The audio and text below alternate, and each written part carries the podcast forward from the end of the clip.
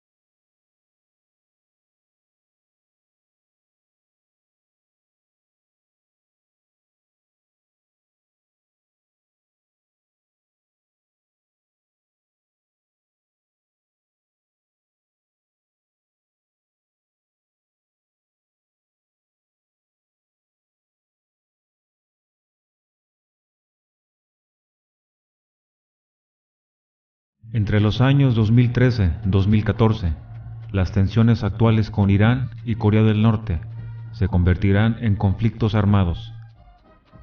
Con el paso del tiempo, esto se convertirá en la Tercera Guerra Mundial. Entrarán a escena las fuerzas militares de Estados Unidos, Corea del Sur, los países miembros de la OTAN, Israel, por el otro lado estará Egipto, Irán y otros países árabes, China, Rusia, Corea del Norte y los países de Sudamérica, entre otros. Será una guerra de proporciones apocalípticas, el peor conflicto militar en la historia de la humanidad, el cual obligará a otras naciones divididas sobre este asunto a entrar en la lucha hasta el punto de agotarse física, mental, moral y económicamente. De este terrible periodo de guerra y sufrimiento saldrá un gobierno mundial.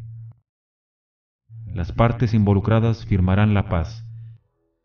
Las personas verán que es necesario la creación de un gobierno mundial para acabar con las guerras, la pobreza, la hambruna y todos los males de la humanidad.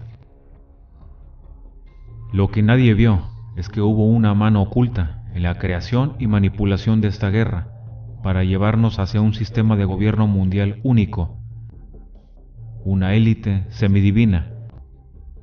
De hecho, los orquestadores de esta guerra llevan siglos creando y manipulando los grandes eventos para servir a su agenda. Poderosas familias elitistas han diseñado estrategias para gobernar el mundo desde las sombras.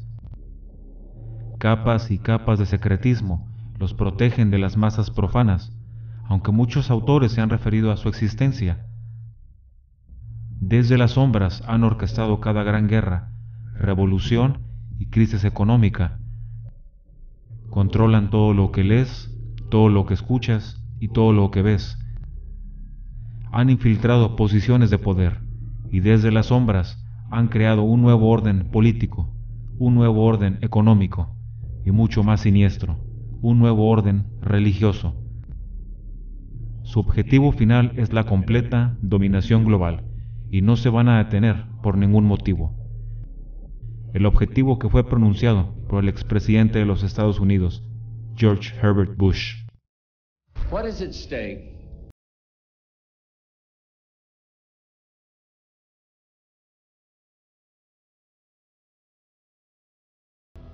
where diverse nations are drawn together in common cause to achieve the universal aspirations of mankind. Few exceptions. The world now stands as one. A year and a half ago, in Germany, I said that our goal was a Europe whole and free. Tonight, Germany is united. Europe has become whole and free. The world can therefore seize this opportunity to fulfill the long held promise of a new world order.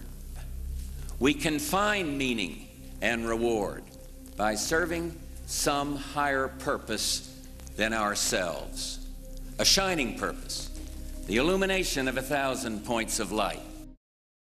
Sin embargo, los orígenes de este plan global no fueron creados en las oficinas de la Casa Blanca. En realidad, sus raíces se remontan a otra guerra. Es imposible conocer el presente si no conocemos el pasado. Haremos un viaje al pasado para revelar los inicios de este plan global.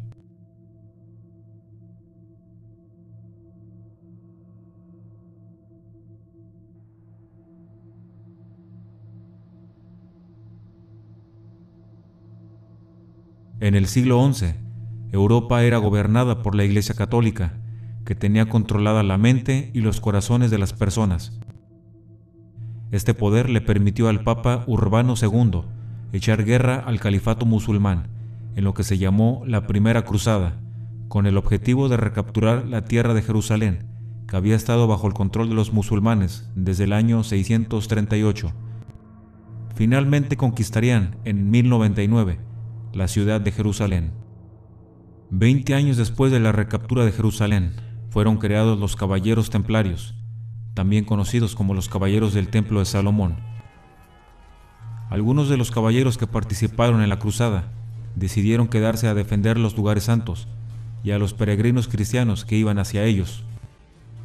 La orden creció rápidamente en tamaño y en poder. Cerca del año 1170, unos 50 años cerca de su fundación, los templarios se extendían ya por tierras de lo que actualmente es Francia, Alemania, Reino Unido, España y Portugal. Esta expansión territorial contribuyó enormemente al incremento de su riqueza, que pronto era única en todos los reinos de Europa. El éxito de los templarios se encuentra completamente ligado a las cruzadas en las que lucharon. En Jerusalén, los templarios se fueron desviando poco a poco de las prácticas del cristianismo. Aprendieron las artes secretas de la cábala, una forma antigua de magia judía junto con sus oscuros ritos.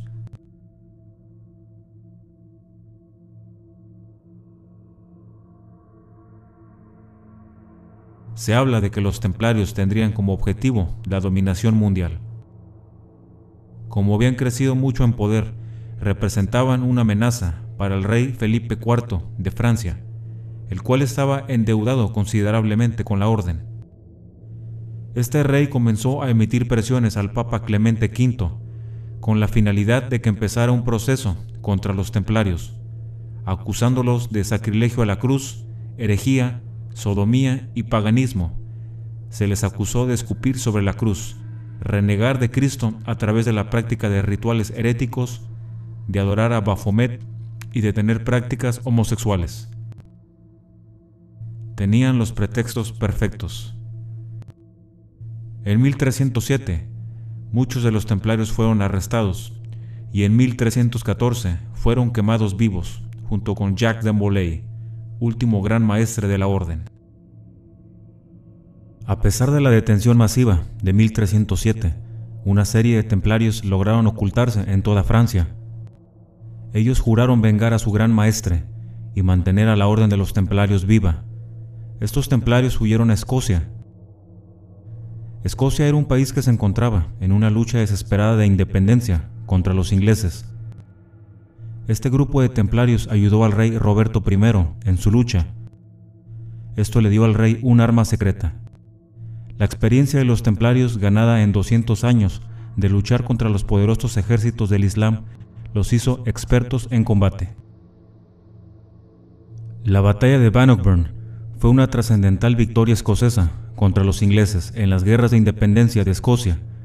En esa batalla miles de ingleses murieron, dando una gran victoria a Escocia, gracias a la cual lograron su ansiada independencia. Hubo una participación de un nutrido grupo de templarios luchando en las filas escocesas. El resultado fue que un ejército de 6.500 soldados le propinó una humillante derrota al ejército de los ingleses, compuesto por más de 20.000. Crónicas medievales, tanto escocesas como inglesas, afirman que 432 templarios participaron con el rey Roberto I en la batalla de Bannockburn. La capilla Roslin es evidencia de la presencia de los templarios en Escocia. 40 años se necesitaron para levantar lo que aún hoy puede contemplarse. Los templarios estuvieron al borde de la desaparición y nunca más se permitirían ser destruidos, en esta ocasión controlarían Escocia, controlando a sus reyes.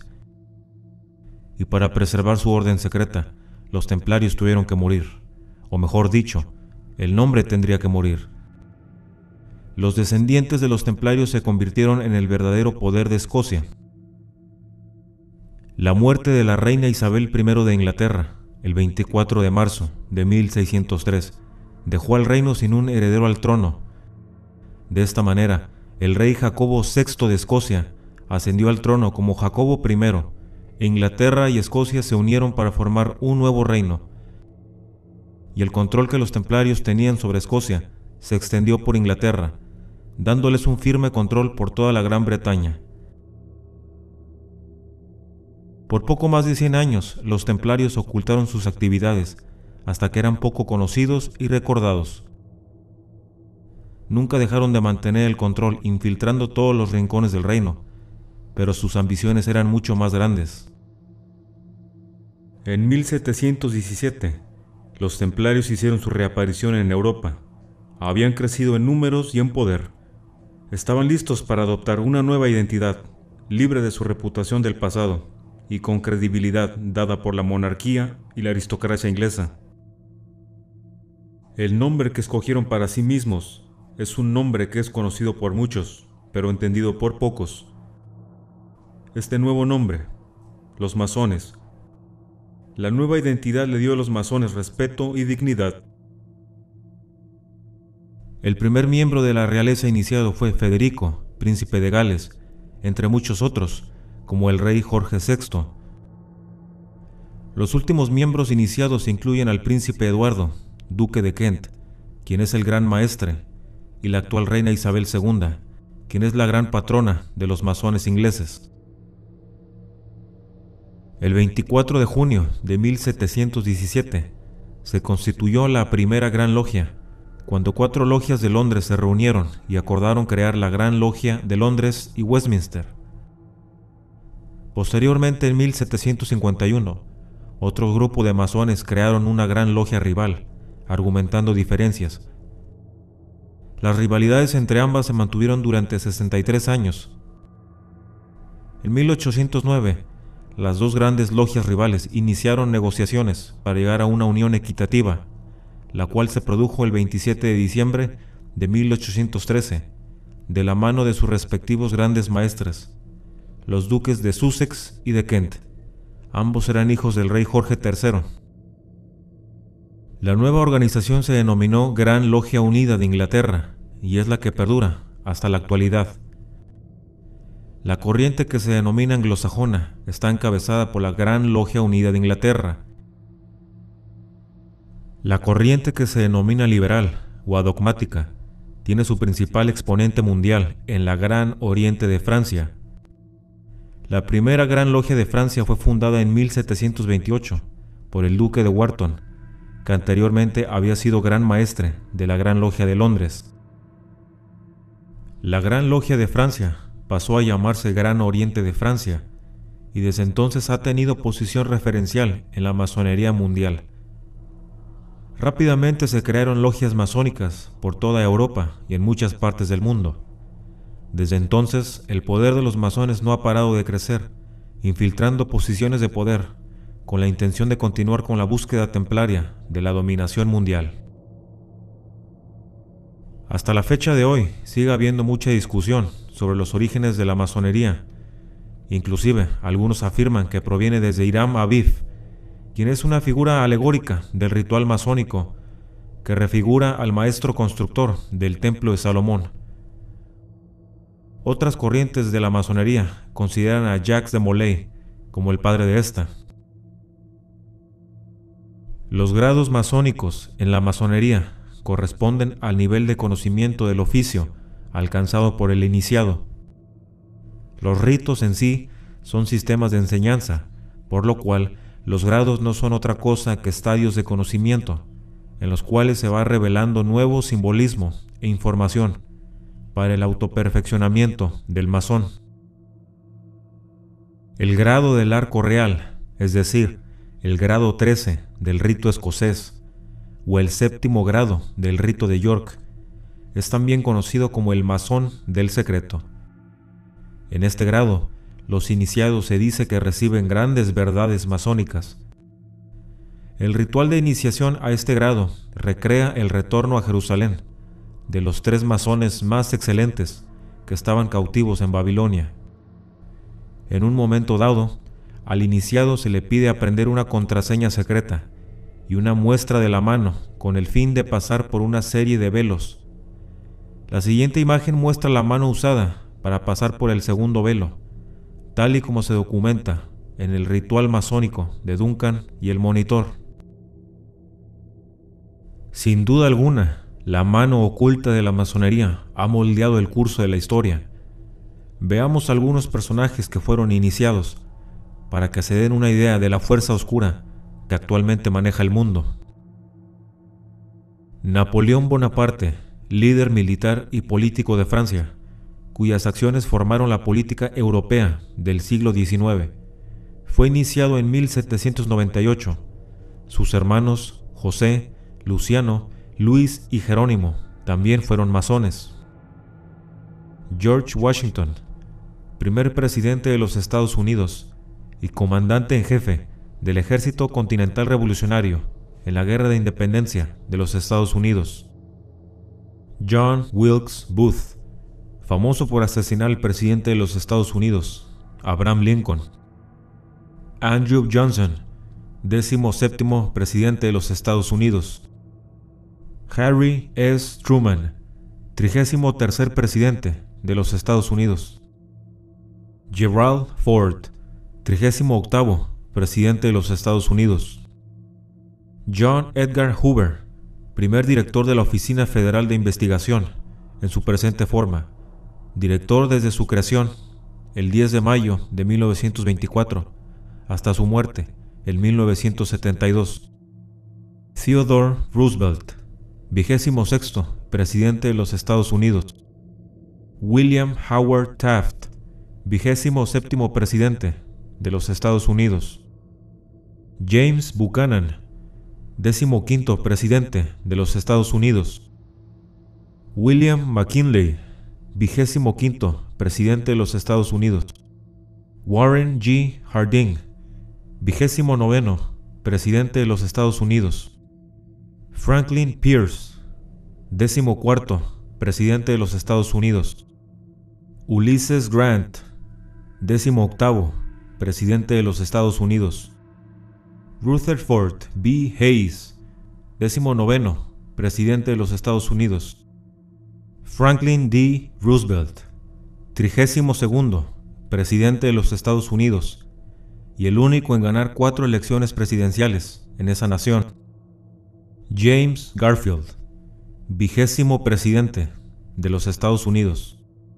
La lista de masones en la presidencia de los Estados Unidos es mucho más extensa. De igual manera, muchos gobernadores y senadores hasta nuestros tiempos han pertenecido a la masonería Otros presidentes han pertenecido a otras sociedades de carácter secreto. Benito Juárez, presidente de México en varias ocasiones, conocido como el Benemérito de las Américas. Desde los virreyes hasta la actualidad, la mayoría de los presidentes de México han sido masones confirmados. De igual manera muchos alcaldes, gobernadores, diputados y senadores. Francisco de Miranda, político, militar, diplomático, escritor, humanista e ideólogo venezolano, considerado el precursor de la emancipación americana contra el imperio español. Fue partícipe de la independencia de los Estados Unidos, de la Revolución Francesa y posteriormente de la independencia de Venezuela, siendo líder del bando patriota y gobernante de la Primera República de Venezuela durante esta última José Francisco de San Martín, militar argentino, cuyas campañas fueron decisivas para las independencias de la Argentina, Chile y el Perú. Simón Bolívar, militar y político venezolano de la época prerepublicana de la Capitanía General de Venezuela, fundador de la Gran Colombia y una de las figuras más destacadas de la emancipación americana frente al imperio español. Contribuyó de manera decisiva a la independencia de las actuales Bolivia, Colombia, Ecuador, Panamá, Perú y Venezuela. La mayoría de los llamados libertadores de América fueron masones. Las logias masónicas han tenido completo control de Sudamérica desde las guerras de independencia. Joseph Stalin, presidente del Consejo de Ministros de la Unión Soviética desde el 6 de mayo de 1941 hasta el 5 de marzo de 1953. Estuvo entre los bolcheviques revolucionarios que impulsaron la Revolución de Octubre en Rusia de 1917 y más tarde ocupó la posición de secretario general del Comité Central del Partido Comunista de la Unión Soviética desde 1922 hasta su muerte en 1953. El reinado de terror de Stalin en la Unión Soviética llevó a la muerte a millones de sus propios compatriotas. Vladimir Lenin, político ruso, teórico comunista, líder de la facción bolchevique del Partido Obrero Socialdemócrata de Rusia, principal dirigente de la Revolución de Octubre y primer dirigente de la Unión Soviética. Karl Marx, filósofo, intelectual y militante comunista. León Trotsky, político y revolucionario ruso de origen judío. Trotsky fue uno de los organizadores clave de la Revolución de Octubre, que permitió a los bolcheviques tomar el poder en noviembre de 1917 en Rusia. Secretamente la masonería está en control de Rusia desde la Revolución bolchevique.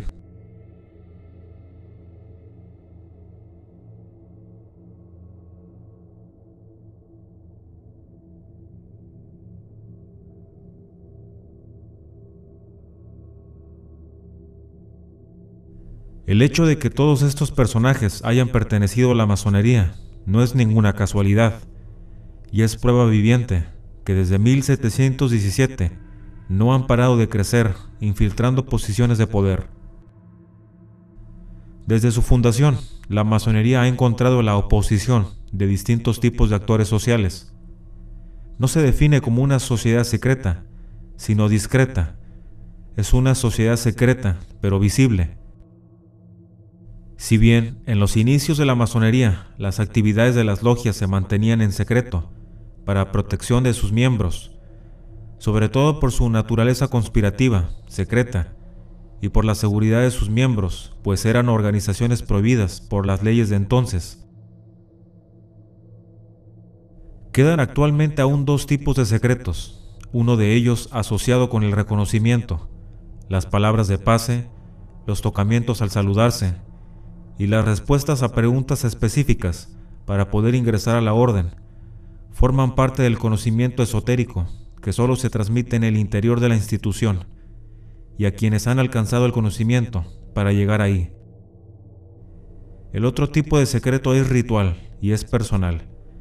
Es el conocimiento que cada miembro de la logia va adquiriendo de sí mismo conforme aprende. Es una experiencia personal que no se puede transmitir a nadie. Es de gran importancia entender el hecho de que una persona sea masón no significa que esté conspirando. La mayoría de los iniciados no avanzarán más allá del tercer grado y nunca sabrán de qué manera son engañados y manipulados. Los que logran ascender al cuarto grado son minuciosamente seleccionados. En la masonería existen capas y capas de secretismo.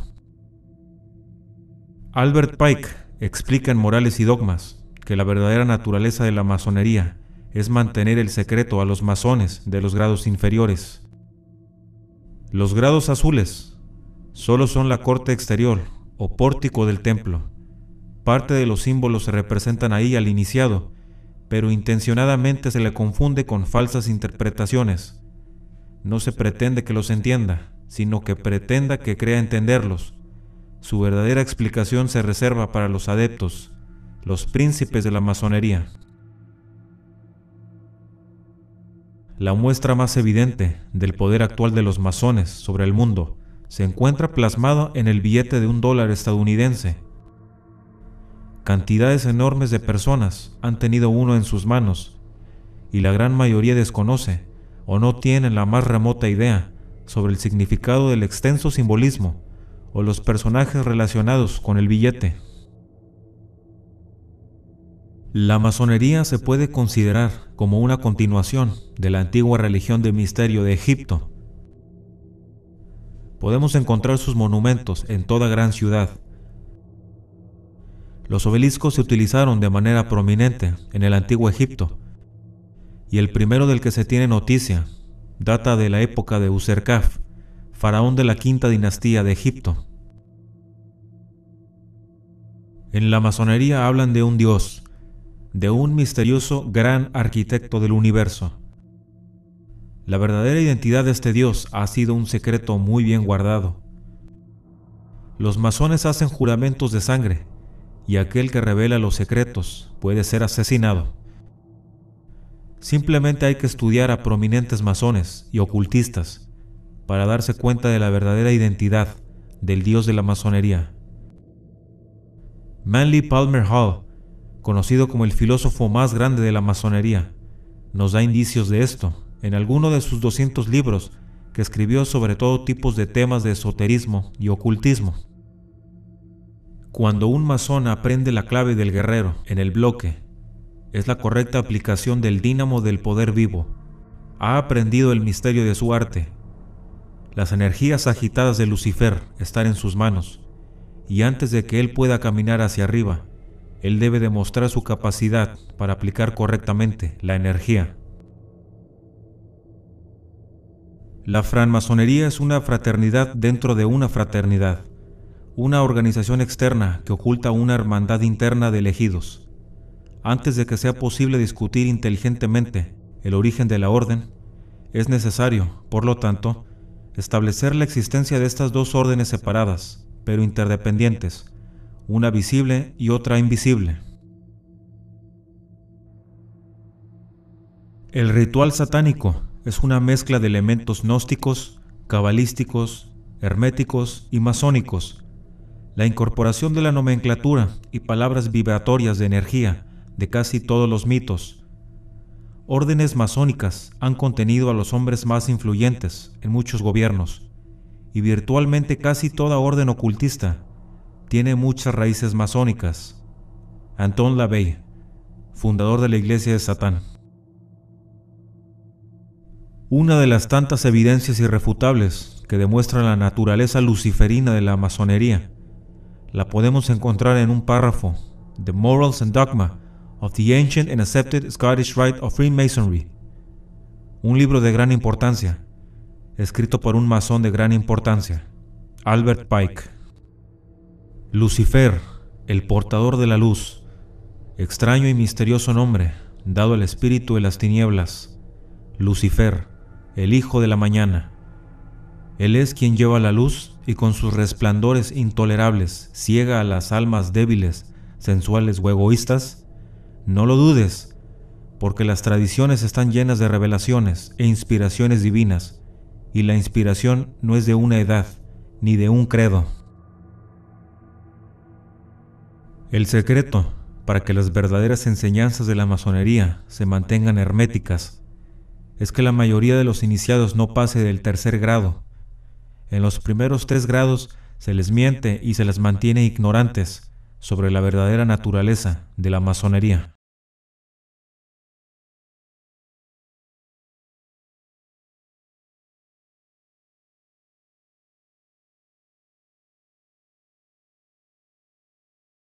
Gabriel López de Rojas fue un masón de grado 33 por el rito escocés y de grado 97 por el rito egipcio de Memphis Misraim. También fue un gran maestre de los Illuminati, al menos en la parte esotérica o espiritual. ¿Qué es la Orden Illuminati, Gabriel?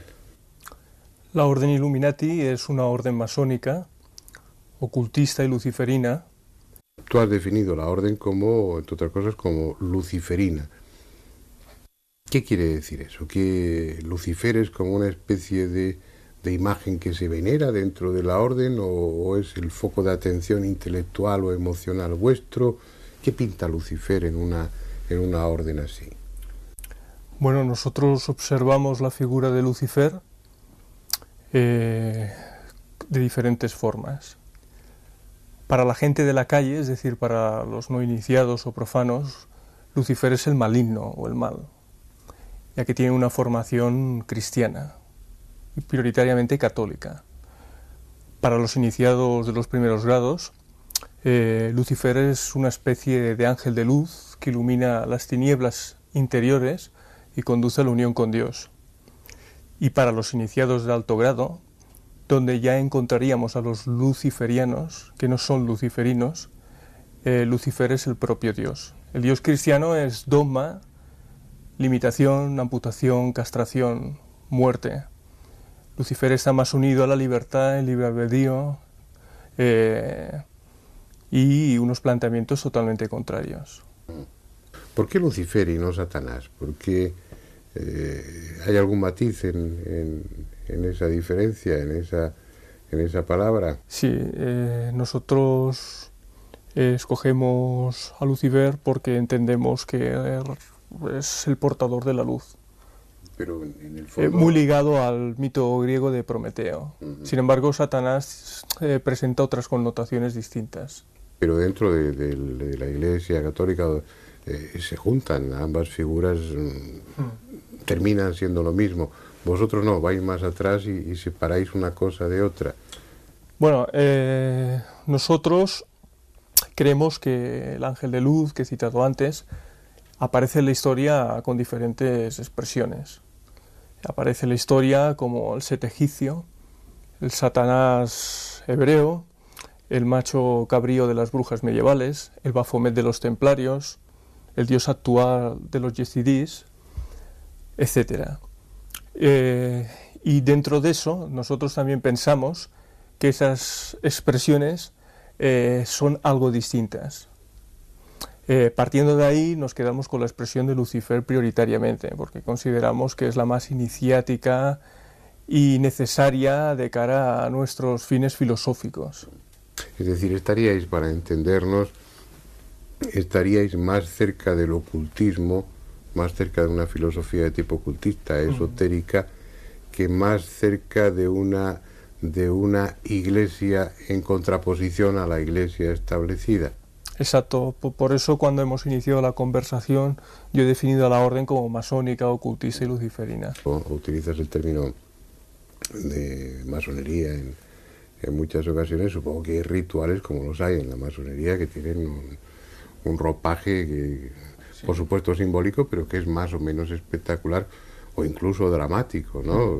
Bueno, si el iniciado tiene que morir de una manera para nacer a otro a otra nueva forma de vida o de planteamiento, pues todo eso eh, para sí, un eso, espectador eso no, no conocedor pues tendría, tendría unos tintes muy dramáticos. ¿Hay ese tipo de, de, ritual o ceremonia en vosotros? Sí, eso está presente. Nosotros utilizamos mandil masónico, guantes blancos, eh, y todo tipo de, simbología de albañilería presente en una logia masónica, como puede ser un compás de una escuadra, el mosaico eh, de ajedrez o tipo ajedrez, el, triángulo y el ojo, es decir, el delta, etcétera.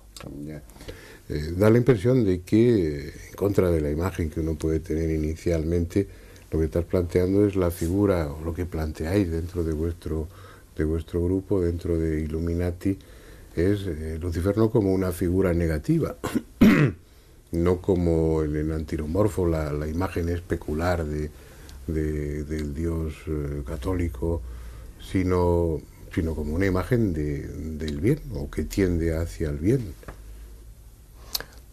Eh, al principio de la entrevista he explicado que la figura de Lucifer, tal como se va ascendiendo de grado, llega incluso a ser el propio Dios. Y bueno, nosotros estamos en eso. Nosotros consideramos mucho más maligno el Dios de los cristianos que a Lucifer. y también, para que la gente pueda comprobarlo, solo tiene que repasar las grandes atrocidades que se han cometido bajo el, el símbolo de la cruz. Hay que repasar eh, casos tan fragrantes y conocidos como los templarios, las brujas, los judíos de la Edad Media, etc. A nosotros nos sitúan en lo malo, cuando ellos realmente tienen las manos mucho más manchadas de sangre que nosotros, que, nuestra orden o sitios similares. Johann Adam Weishaupt, proveniente de una familia judía, Nació en Ingolstadt, Baviera, el 6 de febrero de 1748. Era una persona con una mente brillante. Fue educado por los jesuitas, el grupo más poderoso de la época. Estudiaba derecho, economía, política, historia y corrientes ocultas. El abrazo creciente de Weishaupt a las filosofías de la Ilustración lo enfrentó con los jesuitas y se produjo un drama político. A pesar de ello, Weishaupt aprendió mucho de la organización de los jesuitas y sus métodos subversivos para obtener poder. Durante ese tiempo, la idea de crear una sociedad secreta comenzó a entrar en los pensamientos de Weishaupt. Varios investigadores argumentan que en el año de 1771 conoció a un mercader danés llamado Franz Kolmer, quien lo introdujo en las prácticas de la antigua religión de misterio de Egipto y las doctrinas antirreligiosas de los maniqueos, lo que provocó en la mente de Weishaupt un espíritu anarquista y poco tolerante con la religión. Se convertiría también en un experto en los misterios ocultos. Reconoció el poder de atracción de este conocimiento misterioso y comprendió que las logias masónicas serían el lugar ideal para propagar sus puntos de vista. Por lo tanto, trató de convertirse en un masón, pero se desencantó rápidamente con la idea. Weishaupt pronto se dio cuenta que, para lograr sus objetivos, sería necesario crear su propia sociedad secreta, que comprendiera las escuelas de sabiduría, oculto a la mirada del mundo, detrás de los muros de aislamiento y misterio, que estuviera compuesta por individuos poderosos, que abrazaran sus puntos de vista y le ayudaran a propagarla. El primero de mayo de 1776, en Baviera, dentro de lo que hoy conocemos como Alemania, fundó la Orden de los Iluminados. Comenzó humildemente con solo cinco miembros, pero después de algunos años y con poderosas conexiones, la orden se convirtió en una fuerza política importante en todo el mundo decisores influyentes, industriales ricos, nobles poderosos y misteriosos ocultistas se unieron a la orden y participaron en sus objetivos conspirativos. El objetivo de la organización de Weishaupt era simple y a la vez monumental, derrocar todas las instituciones de gobierno e instituciones religiosas. Los Illuminati de Baviera estaban compuestos originalmente de tres grados principales, novicio, minerval y minerval iluminado. Cada grado se diseñó para lograr objetivos particulares, asegurando al mismo tiempo un control completo y el dominio hasta el vértice de la pirámide. A partir de esta estructura básica, los Illuminati comenzaron su expansión. Todo estaba en lugar para que Weishaupt lograra un objetivo importante, la infiltración de la masonería. Weishaupt se unió a la logia masónica de Teodoro del Buen Consejo en Múnich. No solo logró con éxito propagar sus puntos de vista, también logró que la logia fuera absorbida prácticamente por la orden iluminista. Con esta nueva distribución, que se detallará más adelante, consiguieron los iluminados reclutar a muchos masones. Una alianza definitiva entre los Illuminati y la masonería se hizo posible en 1780, cuando una figura prominente, en el nombre del barón Adolf Bonige, se inició en la orden de Weishaupt. En 1782, el barón le proporcionó a la orden una estructura paramasónica, con Weishaupt y Nige, entre otros, como directores. Conexiones masónicas del diplomático alemán y habilidades de organización fueron inmediatamente puestas en uso por la orden. Nige pasaría a realizar dos tareas importantes para los Illuminati. Revisó las jerarquías de la orden, creó nuevas categorías superiores y permitió la plena integración de las logias masónicas en el sistema. También los grados más altos, largamente buscados, fueron elaborados. La influencia de Nija sobre la orden fue profunda e inmediata. El nuevo sistema atrajo a masones y otras figuras poderosas que le dieron un impulso. Este es el sistema de 13 grados ideado por Nige, había mantenido los grados originales de la orden, sin tocar, pero agregó nuevos grados por encima de ellos. El segundo nivel de los Illuminati incorporaba los grados de la masonería, que hacían a esta fraternidad simplemente parte de la superestructura iluminista. Los más altos grados de la orden se limitaban a unos pocos individuos selectos, de gran alcance, e incluían a figuras influyentes. El grado de príncipe tenía dentro de sus filas a inspectores nacionales, provinciales, prefectos y décanos de los sacerdotes. En la parte superior de la pirámide estaban los magos y reyes, compuestos por los jefes supremos de la orden. Sus identidades fueron guardadas en forma segura y aún son difíciles de confirmar el día de hoy. La estrategia de Nige dio resultados impresionantes y permitió a los Illuminati convertirse en un movimiento muy poderoso. El nuevo método de propagación del iluminismo, a través de la afiliación a las logias masónicas, rápidamente demostró su valía. Debido en gran parte a la estrategia de buscar sus reclutas entre los oficiales y otros personajes influyentes en las logias de la masonería, los estudiantes comerciantes, médicos, farmacéuticos, abogados, jueces, profesores de universidades, preceptores, funcionarios civiles, pastores, sacerdotes. Todos fueron representados generosamente entre los nuevos reclutas. Los nombres distinguidos no tardaron en aparecer en las listas del nuevo sistema. El duque Fernando de Brunswick, el duque Ernesto de Gotha, el duque Karl August de Sajonia-Weimar, el príncipe Augusto de Sajonia-Gotha, el príncipe Karl de Hesse, entre otros, se encontraban entre el número de matriculados. A finales de 1784, los líderes se jactaban de una matrícula total de entre 2 y 3 mil miembros. Weishaupt, sin embargo, no disfrutó el éxito de su orden por mucho tiempo. Las sospechas de conspiración Illuminati contra los gobiernos e instituciones religiosas surgieron en toda Europa. Veían una amenaza creíble en contra de su poder. Hubo graves discrepancias entre Weishaupt y Nige, hasta el punto de que la orden amenazaba con disolverse. En medio de todo esto, algunos miembros fueron directamente a las autoridades y testificaron en contra de la orden, una oportunidad que no perdió el gobierno bávaro. Durante las disputas internas, las asociaciones secretas habían atraído sobre sí la atención de las autoridades bávaras. Eran el blanco de sospechas de asesinatos afines a la Ilustración, que pretendían alterar el orden tradicional, infiltrándose entre los funcionarios públicos para alcanzar un estado iluminista.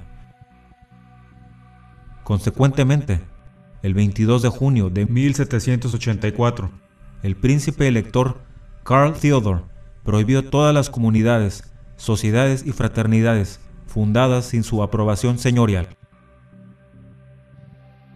El 2 de marzo de 1785 se promulgó un edicto adicional que esta vez prohibía a los iluminados y a los masones, llamándolos por su nombre y considerándolos altos traidores y enemigos de la religión.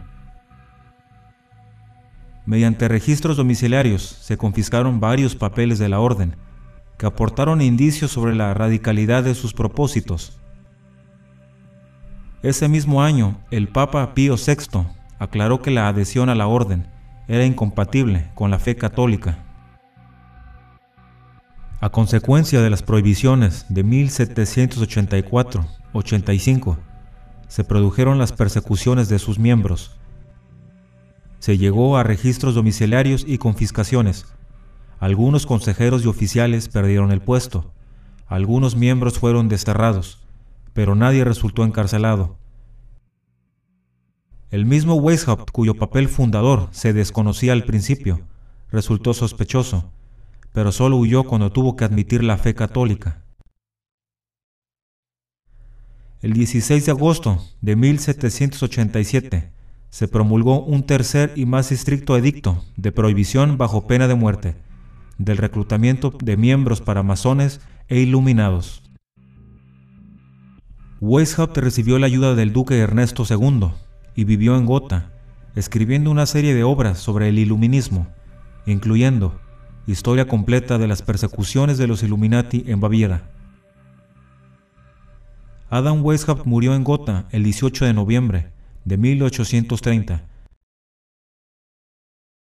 En 1788 a través del uso de la legislación agresiva y cargos criminales. Los Illuminati de Baviera fueron disipados y destruidos aparentemente por el gobierno. Mientras que algunos ven aquí la conclusión de la historia de los Illuminati, no hay que olvidar que los tentáculos del iluminismo tuvieron tiempo para propagarse más allá de los límites de Baviera, para llegar a las logias masónicas en toda Europa. Los Illuminati nunca fueron destruidos, sino que simplemente pasaron a la clandestinidad. Un año más tarde, un evento importante demostraría que el iluminismo era más vivo y potente que nunca, la Revolución Francesa. El derrocamiento violento de la monarquía francesa en 1789 simboliza para muchos la victoria del jacobinismo y el iluminismo sobre las instituciones tradicionales de la época la adopción de la Declaración de los Derechos Humanos oficialmente registra valores masónicos e iluministas en el núcleo del gobierno francés. El nuevo lema del país, libertad, igualdad y fraternidad, ha sido un famoso dicho masónico usado en las logias francesas durante siglos. Si bien los Illuminati bávaros se decía que habían muerto, las ideas que promovieron se hicieron realidad. Los masones seguían prosperando y los Illuminati parecían estar viviendo a través de ellos. Europa experimentaba una agitación profunda, mientras una nueva clase social de personas tomaron el timón del poder. Los críticos comenzaron a surgir, revelando a las masas las fuerzas secretas detrás de los cambios que estaban presenciando. Leopold Hoffmann un masón que estaba convencido de que los Illuminati habían corrompido su fraternidad, publicó una serie de artículos en su periódico. Afirmaba que los grados más bajos de los Illuminati se habían disuelto, pero los grados más altos seguían activos. Asimismo, añadió que la masonería estaba siendo subyugada por el iluminismo y transformada para servir a sus fines. También afirmó que la Revolución Francesa fue el resultado de años de propagación iluminista. En 1797, John Robinson, un médico escocés, matemático e inventor, publicó un libro titulado Pruebas de una conspiración contra todas las religiones y los gobiernos de Europa, llevada en las reuniones secretas de los masones e Illuminati.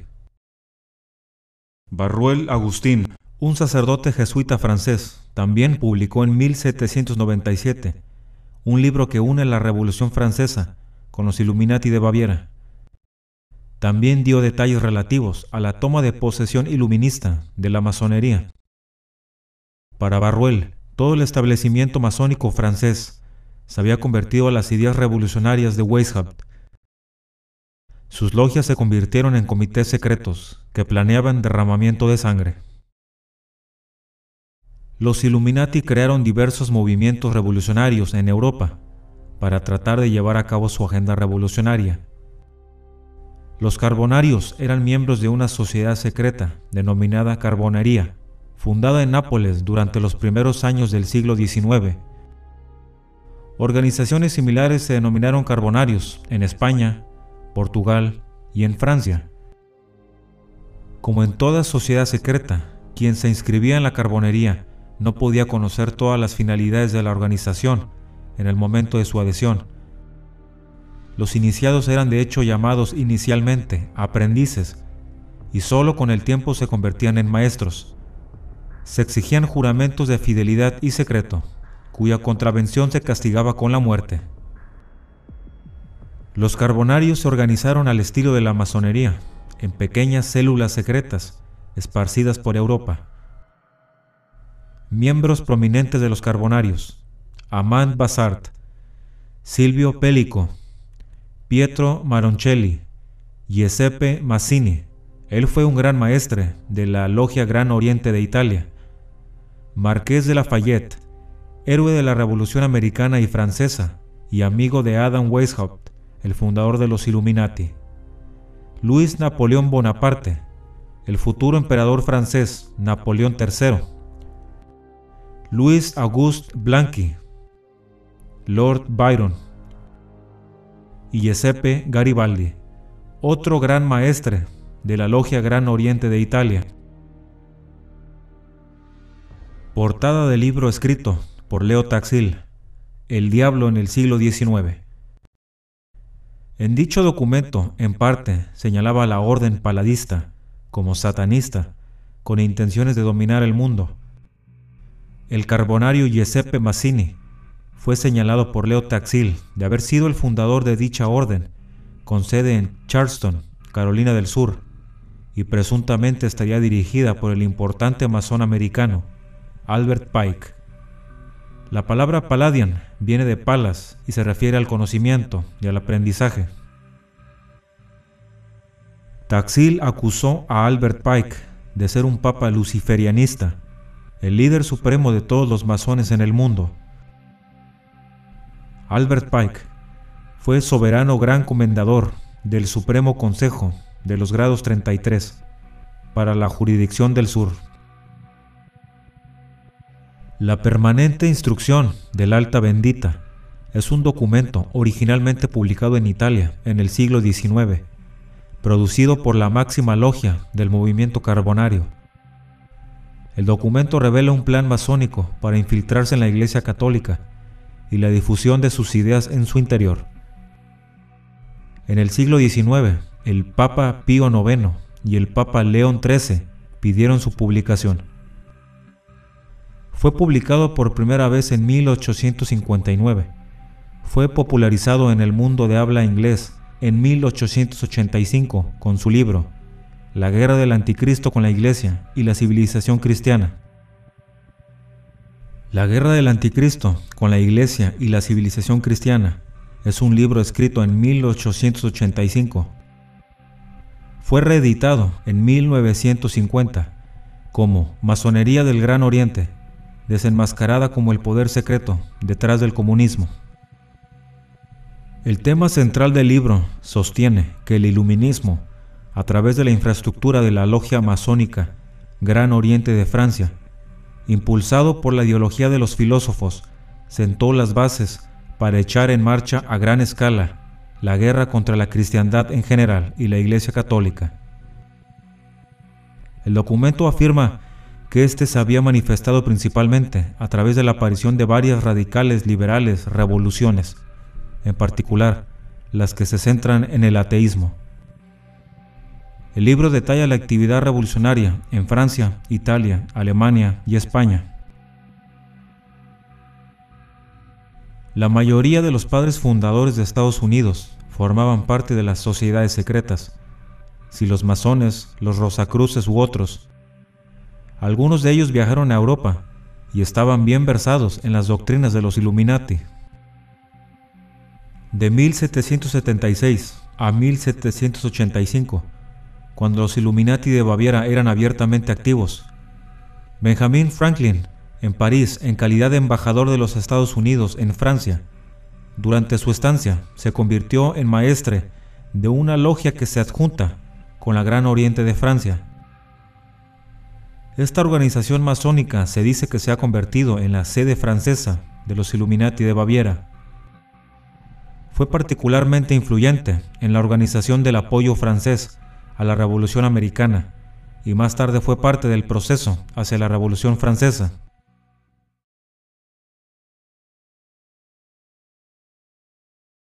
Skull and Bones es una sociedad secreta cuya sede se encuentra en la Universidad de Yale, en New Haven, Connecticut, Estados Unidos. Fue fundada en 1832 por William Russell y Alfonso Taft. William Russell fue un empresario y político estadounidense. Estaba involucrado también en el tráfico de opio. Alfonso Taft fue el procurador general y secretario de guerra bajo el presidente Ulysses Grant. Fue el fundador de una dinastía política estadounidense. Fue el padre del presidente de Estados Unidos, William Howard Taft. Skull and es una organización luciferina. Fue fundada como parte de la conspiración luciferina de 1776 de Adam Weishaupt y forma parte de los Illuminati. Los iniciados son conocidos como Bonesmen. Recluta a sus nuevos aspirantes entre los alumnos que se encuentran en el año previo a su graduación. Y desde 1833 usan la bandera de la Russell Trust Association, es decir, un cráneo con dos fémures cruzados en su base. Recluta a 15 estudiantes por año. Muchas figuras influyentes han formado parte de Skull and Bones y también ha habido familias influyentes que han tenido a menudo múltiples miembros a través de sucesivas generaciones. Los Bonesmen abarcan un rango que va desde senadores, gobernadores, embajadores, políticos en general, dueños de medios de comunicación, hombres de negocios, jueces de la Suprema Corte de Justicia, miembros de la comunidad de inteligencia, hasta presidentes de los Estados Unidos, como George W. Bush, su padre, George H. W. Bush, y William Howard Taft, hasta políticos como John Kerry, actual secretario de Estado.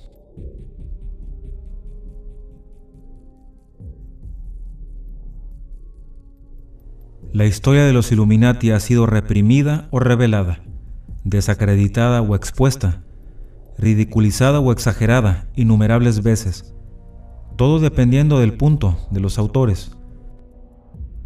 Obtener la verdad absoluta acerca de un grupo que siempre debió ser secreto es todo un reto, y hay que utilizar una gran cantidad de juicio y discernimiento para diferenciar los hechos de las invenciones. No es posible responder a todas las preguntas relativas a los Illuminati pero ciertamente la orden logró propagarse por América y Europa.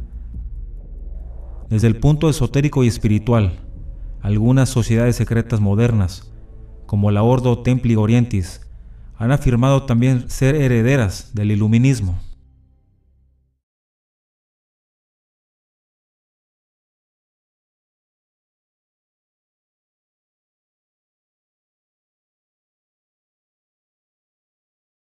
La Iglesia Católica Apostólica es la iglesia más grande del mundo. Según cifras del Vaticano del año 2007, en el mundo hay 1.115 millones de católicos bautizados, No existen cifras globales de la cantidad de católicos, pero ronda la cifra entre 1.500 a 2.000 millones de personas. Ninguna institución u organización en el mundo tiene tanta influencia sobre semejante cantidad de personas como el Vaticano. La masonería ha infiltrado muchas posiciones de poder, y las altas esferas del Vaticano no son la excepción. El papel que juega el Vaticano en esta conspiración es de gran importancia, dada la influencia que ejerce sobre tantas personas. Basta con echar una mirada a su reciente historia para comprobar que la sede mundial del catolicismo apostólico romano es un hervidero de intereses, intrigas, secretos, conspiraciones y muertes extrañas, así como campo de batalla de distintas sociedades secretas y sectas infiltradas. No solo se inmiscuye en asuntos de tipo social, sino que intenta influir en la política interna de los países ya sean democracias o dictaduras. En relación con la masonería es interesante repasar los acontecimientos que rodearon la misteriosa muerte de Juan Pablo I. Para comprender las fuerzas que estaban en juego en el momento de su muerte, hay que ver lo que estaba en juego. Albino Luciani, que empezó su reinado como papa con el nombre de Juan Pablo I, se había ganado de inmediato el apelativo cariñoso de el Papa de la Sonrisa. Luciani nunca había aspirado al cargo que ocupaba y nunca había intrigado ni conspirado para ascender al trono. El 28 de septiembre de 1978, Luciani cumplía 33 días como sumo pontífice de la Iglesia Católica. Aquella noche, Luciani se sentó a cenar en el comedor del Palacio Apostólico de la Ciudad del Vaticano. Mientras Albino Luciani cenaba, en otros lugares, otros hombres vivían un profundo estado de ansiedad, causada por los cambios que pensaba efectuar el Papa Luciani. El obispo Paul Marcinkus, director ejecutivo del Banco del Vaticano, estaba preocupado por asuntos mucho más serios que sentarse a cenar. Nacido en Chicago el 15 de enero de 1922, su vertiginosa carrera llegó a convertirlo en el banquero de Dios, ya que manejaba casi a su antojo los millones del Vaticano. Marcinkus fue presidente del Banco del Vaticano desde 1971 hasta 1989, lo que lo convirtió en uno de los hombres más poderosos de la Iglesia. Otro hombre era el cardenal Jean Bilot, secretario de Estado del Vaticano. Tenía una lista que le había entregado Luciani, en la que figuraban los nombres de las personas cuyos ceses o traslados debían de efectuarse inmediatamente. Había un factor común que vinculaba a todos los hombres que figuraban en la lista. Eran masones y el propio Bilot figuraba en ella. En Buenos Aires había otro hombre que se sentía preocupado por la actitud de Juan Pablo I. Era Roberto Calvi, presidente del Banco Ambrosiano. Era íntimo amigo de Licio Gelli y Humberto Ortolani, sus dos protectores de la logia masónica P2.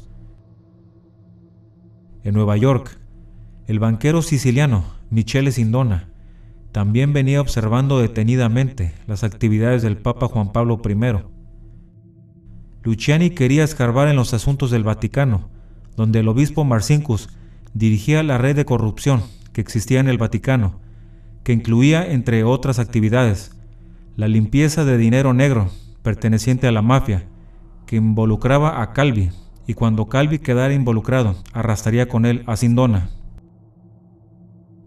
Michel Sindona nació en Patti, Sicilia, el 8 de mayo de 1920 al igual que Albino Luciani, Sindona había conocido de niño la pobreza.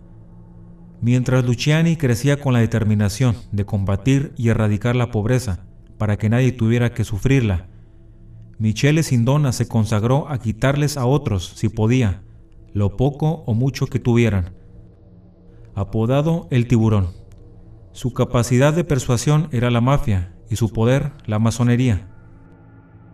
Había sido educado por la mafia y asesorado y aconsejado por el más audaz y brillante chantajista que había entonces en Italia, Licio Gelli. Vulgarmente a Gelli le llaman el titiretero siniestro. Los títeres que Gelli manejaba eran numerosos y estaban repartidos por distintos países. Gelli dominaba la logia masónica P2 y a través de la P2 controlaba toda Italia. Hace años el gran titiretero se había encargado de organizar el triunfante regreso del general Perón al poder, lo cual el propio Perón reconoció y agradeció, poniéndose de rodillas a los pies de Gelli.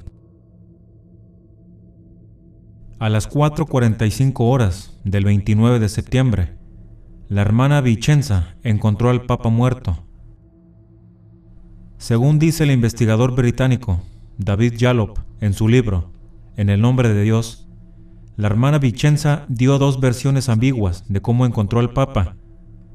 Según sus primeras y entrecortadas declaraciones a un grupo de sacerdotes franceses aquella misma mañana, le había encontrado sin vida en su cuarto de baño. Sin embargo, la otra versión, sin duda maquillada por Bilot, habla de un hombre sentado en la cama con signos de agonía en el rostro cuando la hermana entró en su habitación. Yalop insiste en que esta discrepancia es muy importante. Si se determinara que la monja lo encontró muerto en el cuarto de baño, aún con sus vestiduras papales, este hecho apuntaría a que falleció poco después de su brindis con el cardenal Bilot aquella noche del 28 de septiembre. David Yalop reconstruye las acciones del cardenal Bilot y consigue una trayectoria muy sospechosa se dice que este cardenal informó de la muerte a las cinco horas. Las gafas y zapatillas del Papa desaparecieron misteriosamente y se especula que pudiera haber restos de vómito, que en un hipotético análisis explicarían las causas de su muerte. Justo a las cinco horas, Bilot o un ayudante llamó a los embalsamadores, que a esa misma hora estaban curiosamente preparados para el evento lo que ocurrió entre las 5 y las 6 horas sigue siendo un misterio. A esa hora, el doctor Busonati, y no el profesor Fontana, jefe del Servicio Médico del Vaticano, llegó para confirmar la muerte, aunque sin emitir el correspondiente certificado de defunción. Según este facultativo, la causa del fallecimiento fue un infarto. Sobre las 6.30 horas, Bilot empezó a informar a los cardenales una hora y media después de la llegada de los embalsamadores. Antes de las seis de la tarde de ese día, los apartamentos del Papa ya se habían limpiado y cerrado. Sus secretarios habían retirado su ropa, incluso sus cartas, apuntes, libros y recuerdos personales. En otras palabras, a las seis de la tarde, las 19 habitaciones del Papa Juan Pablo I no guardaban ningún recuerdo de su corto papado de 33 días. El autor inglés David Yallop indica a Marcinkus como uno de los autores de la presunta eliminación de Juan Pablo I.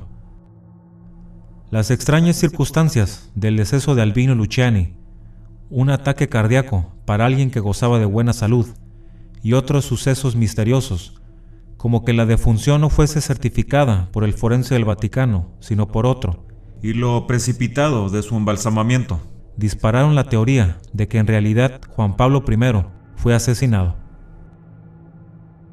La doble confesión de la monja Vicenza Tafarel inducen a pensar que fue envenenado. El libro El día de la cuenta del sacerdote español Jesús López Sainz presume que el sumo pontífice fue envenenado con una fuerte dosis de un vasodilatador.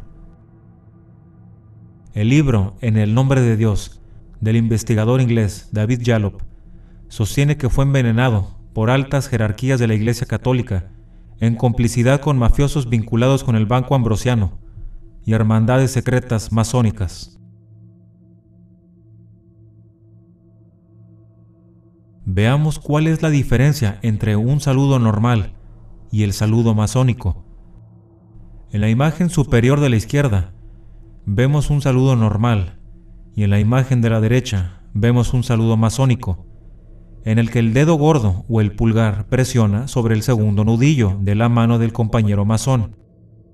Y bien, Aquí tenemos al Papa Pablo VI haciendo el saludo masónico con un desconocido masón. Observe cómo los dos pulgares presionan el segundo nudillo de la mano del compañero masón. Aquí tenemos otro ejemplo. Volvemos a ver el mismo caso. El entonces primer ministro inglés, Tony Blair, también masón, por supuesto, presiona el segundo nudillo de la mano derecha del Papa Benedicto XVI.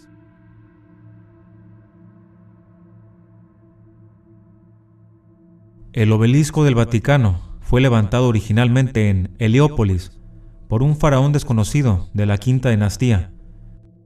Durante su historia de 4.400 años, el obelisco se ha movido con éxito tres veces.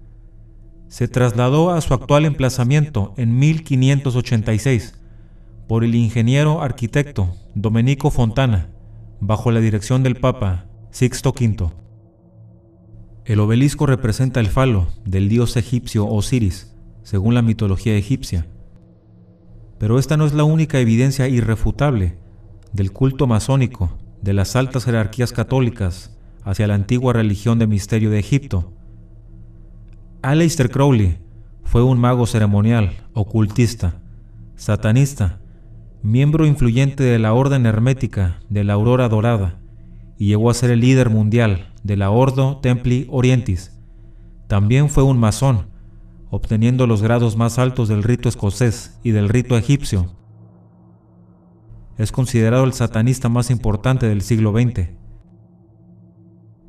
¿Notan alguna similitud con el cardenal mexicano Norberto Rivera?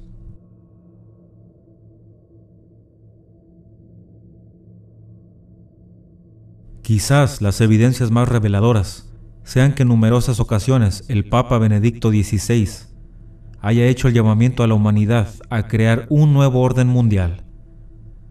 Es incierto hasta qué grado los Illuminati, a través de la masonería, hayan infiltrado la Iglesia Católica, pero es claro que actualmente el Vaticano trabaja para lograr los objetivos Illuminati.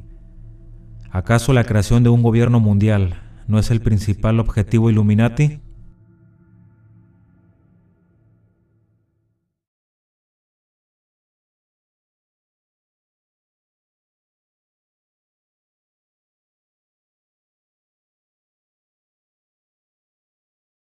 Un gran maestro Illuminati una vez dijo que el mundo es un escenario y todos nosotros somos actores. Por supuesto que este no es un pensamiento original, pero ciertamente describe el punto de vista Illuminati sobre cómo trabaja el mundo. Esta no es una teoría de la conspiración, son cuestiones reales. Fritz Springmeier, en su libro épico, Linajes de los Illuminati, se reunió y conoció con algunas personas de las que ahí escribió algunas de las personas que expuso están vivas y son muy peligrosas. A la oscuridad nunca le ha gustado la luz. Aún, muchos secretos de los Illuminati están celosamente guardados, porque el secretismo forma parte de sus vidas. Ellos controlan el flujo de la información y controlan el proceso de los gobiernos. Controlan también la creación de dinero. Y finalmente, controlan el cristianismo en sus diferentes denominaciones. Mucho del dinero sucio de los Illuminati es donado a iglesias evangélicas en Estados Unidos para que puedan funcionar. Evangelizadores como Billy Graham han sido masones y sus carreras han sido impulsadas por la élite mundial. Su libro explica de manera detallada qué son y cómo actúan los Illuminati. Los Illuminati son unas líneas generacionales de linajes satánicos a los cuales se les ha conferido el mayor poder. Es acerca de la oligarquía ocultista secreta que domina el mundo. ¿Qué son ellos? ¿Cómo son sus rituales? ¿Y cómo ellos controlan el mundo? El control de los Illuminati en el proceso de aprendizaje, desde la cuna hasta la sepultura, les da una gran capacidad para dar forma a nuestros marcos de referencia. Hace mucho tiempo, en las oscuras páginas no escritas de la historia humana, poderosos reyes descubrieron cómo podían controlar a otros hombres, mediante la tortura, las prácticas mágicas, las guerras, la política, las religiones y cuestiones de interés general. Estas familias elitistas diseñaron estrategias y tácticas para perpetuar sus prácticas ocultas. Capas y capas de secretismo han escondido a estas familias de las masas profanas, pero muchos autores se han referido a su existencia. La investigación de Fritz Springmeier sobre los Illuminati lo condujeron a leer y devorar cerca de mil libros. A través de los años, el mundo del oculto se ha mantenido escondido en los libros de historia. Ellos han gobernado tras las sombras. Cada una de las religiones de misterio tiene sus secretos, concilios que los gobiernan, y cada concilio está sometido a un gran concilio supremo con su respectivo cuerpo gobernante. Las religiones de misterio a su vez controlan a las masas y a los líderes políticos, la imagen clara del desarrollo en los libros de historia fue alterada y un gran poder está concentrado en las oligarquías del mundo. Pero ¿quiénes son estas personas poderosas? Me repetía constantemente. Si hay una conspiración, ¿quiénes son los conspiradores?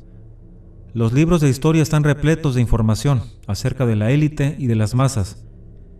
Es interesante ver que echando una mirada muy analítica, bajo el escrutinio y la examinación, el investigador encuentra que ellos han perpetuado su poder por centurias y han trabajado codo a codo con otras élites para controlar a las masas. Cuando se aprecian bajo una mejor luz, las guerras entre los reyes ya no parecen ser guerras entre facciones de la élite, sino guerras ingeniadas para el control de las masas por parte de sus gobernantes elitistas y codiciosos. Pero ¿quiénes son estas gentes? La pregunta no puede ser contestada como uno esperaría, ya que el poder viene en muchas formas y tamaños. El poder no tiene que ser altamente visible para estar activo. Debido a la oscura naturaleza de estos linajes malignos, ellos han tratado tradicionalmente de mantenerse en secreto. Yo creo que los hechos hablan por sí mismos. Si uno estudia estos linajes, se dará cuenta de lo poderosos que son generalmente se llevan muy bien con los comunistas, quienes supuestamente son los que se encargan de quitarles la riqueza a estas familias y dárselas a la gente. Sin embargo, esto solo es un doble discurso, diseñado para reforzar la superestructura de ilusión de que los comunistas son enemigos de todos los capitalistas, pero los comunistas no son enemigos del capitalismo monopólico. La familia Rockefeller es una dinastía familiar estadounidense, cuyos miembros han tenido un gran desempeño en el mundo empresarial y político de su país. La dinastía fue fundada por John D. Rockefeller, quien creó un vasto imperio empresarial, especialmente en el sector petrolero, y en lo sucesivo la familia ha contado con importantes empresarios, ejecutivos y políticos de renombre. Son una de las familias más poderosas del mundo la familia alcanzó un gran poder durante la era de Rockefeller I, durante la cual su fortuna sobrepasó los 600 mil millones de dólares y controló el más grande monopolio de la historia, que acabaría desintegrándose, pero aún así, las acciones sobre todas las compañías petrolíferas que surgieron de su imperio la mantuvieron dentro de los mismos estándares. Tras la muerte de John Davidson Rockefeller I, la familia comenzó a operar más aún en el sector inmobiliario y de bienes raíces, destacando como proyecto principal el Rockefeller Center. La familia además mantuvo el control sobre muchas otras inversiones en el mundo financiero, de la construcción, la minería, entre otros. Además, progresivamente se fue consolidando su legado empresarial bajo el nombre de diferentes empresas incluyendo la ExxonMobil, la Chevron, la Sogio, la Pennzoil, el JP Morgan Chase, el grupo Rockefeller, entre otras cosas. Nelson Rockefeller fue gobernador del estado de Nueva York y vicepresidente de los Estados Unidos entre 1974 y 1977 Jay Rockefeller fue gobernador de Virginia Occidental y desde 1984 es senador. De 2007 a 2010 fue el presidente del Comité de Inteligencia del Senado. Los poderosos Rockefeller rinden tributo a Prometeo en el Centro Rockefeller de Nueva York. Prometeo es la versión griega de Lucifer. ¿Por qué Lucifer y no Satanás? Porque eh, hay algún matiz en, esa diferencia, en esa, en esa palabra. Sí, eh, nosotros escogemos a Lucifer porque entendemos que es el portador de la luz. Pero en el eh, fondo... muy ligado al mito griego de Prometeo. muy ligado al mito griego de Prometeo. La familia Rothschild, conocida como la Casa Rothschild, es una dinastía europea de origen judío-alemán, algunos de cuyos integrantes fundaron bancos e instituciones financieras a finales del siglo XVIII y que acabó convirtiéndose a partir del siglo XIX en los más influyentes linajes de banqueros y financieros de Europa y del mundo. En 1836, los Rothschild ya eran los banqueros internacionales de mayor éxito de la época. Se estima que tienen cerca de 500 trillones de dólares. Desde las sombras, los poderosísimos Rothschild controlan Israel y el sionismo. Los Rothschild son la familia más poderosa y rica del mundo.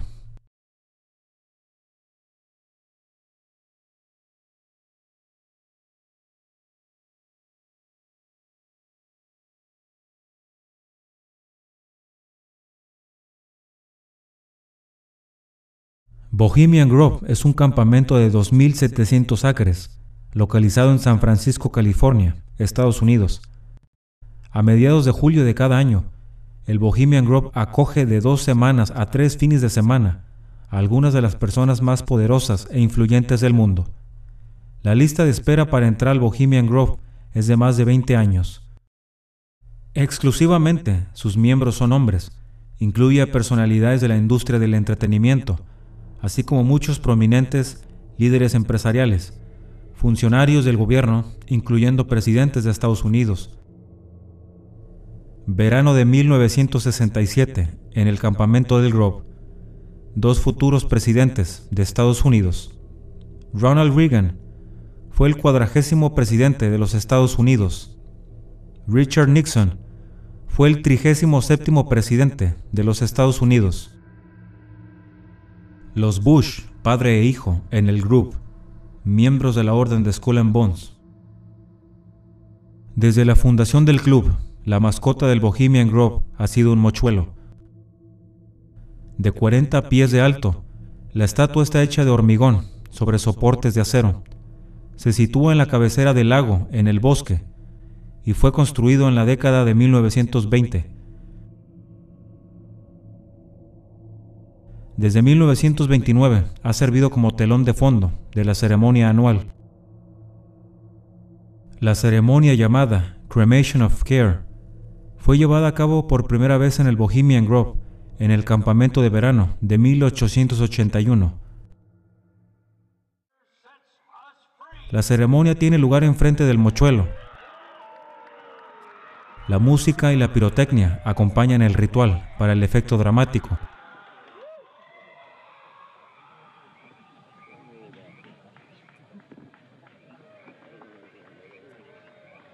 Aunque en la actualidad no se realizan sacrificios humanos como parte de la ceremonia, en su lugar se lleva a cabo una simulación. Hay evidencias que demuestran que en sus inicios los sacrificios humanos satánicos sí se llevaban a cabo como parte de la ceremonia. Diversos investigadores como Alex Jones y David Icke han señalado que la figura del mochuelo es una representación de Moloch. Moloch o Baal es mencionado ampliamente en el Antiguo Testamento de la Biblia como el ídolo principal pagano de los fenicios, cartagineses, caldeos, babilonios, sidonios y filisteos. Su significado se aproxima al de amo o señor. Baal o Moloch es uno de los tantos nombres bíblicos que se le da a Satanás. En aquellos tiempos Moloch o Baal era representado como una figura humana con cabeza de carnero o becerro, sentado en un trono y con una corona u otro distintivo de realeza.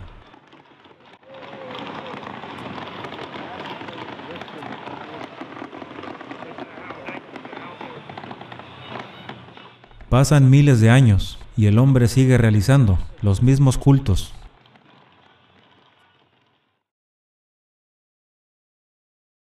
El 4 de junio de 1963, John F. Kennedy intentó quitarle a la Reserva Federal de los Estados Unidos su poder de prestar dinero con interés al gobierno. El entonces presidente firmó la orden ejecutiva número 11110 que devolvió al gobierno de los Estados Unidos la facultad de emitir moneda sin tener que pedirlo prestado al Banco de la Reserva Federal.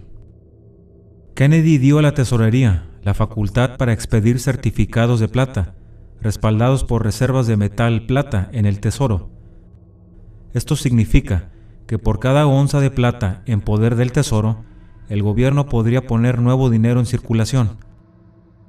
Las ramificaciones de este proyecto de ley eran y siguen siendo enormes. Con un golpe de pluma, Kennedy dio la sentencia de muerte a la Reserva Federal si una cantidad suficiente de estos billetes respaldados en plata hubieran sido puestos en circulación, se hubiera eliminado la demanda para billetes de la Reserva Federal, porque los billetes de plata de Kennedy estaban respaldados por metales preciosos y los de la Reserva Federal por nada. La orden ejecutiva 11.110 hubiera impedido que la deuda nacional llegase a su nivel actual debido a que hubiera dado al gobierno la capacidad de reembolso de la deuda, sin tener que acudir a la Reserva Federal, y el subsiguiente pago de intereses a fin de crear el dinero nuevo. La Orden Ejecutiva 11.110 dio al Congreso de los Estados Unidos la posibilidad de crear su propio dinero, respaldado por plata y libre de deuda e interés. Kennedy desafió a los gobernadores del dinero, retando a los dos vehículos más eficaces jamás utilizados para provocar el aumento de la deuda, la guerra y la creación de dinero por un banco central privado. Sus esfuerzos por replegar todas las tropas de Vietnam en el 64 y la orden ejecutiva 11.110 hubieran cortado severamente los beneficios y el control del establecimiento bancario. Ahora que Estados Unidos alcanza una deuda más que insostenible, nos hace preguntar, ¿algún candidato de estas campañas presidenciales tiene el valor de considerar la utilización de la orden ejecutiva 11.110 y está dispuesto a pagar el supremo precio por hacerlo? Errol Warren, magistrado y presidente de la Corte Suprema de los Estados Unidos, presidente de la Comisión Warren que supuestamente investigó el asesinato de John F. Kennedy. Aquí lo podemos ver en el Bohemian Grove, justo enfrente del altar.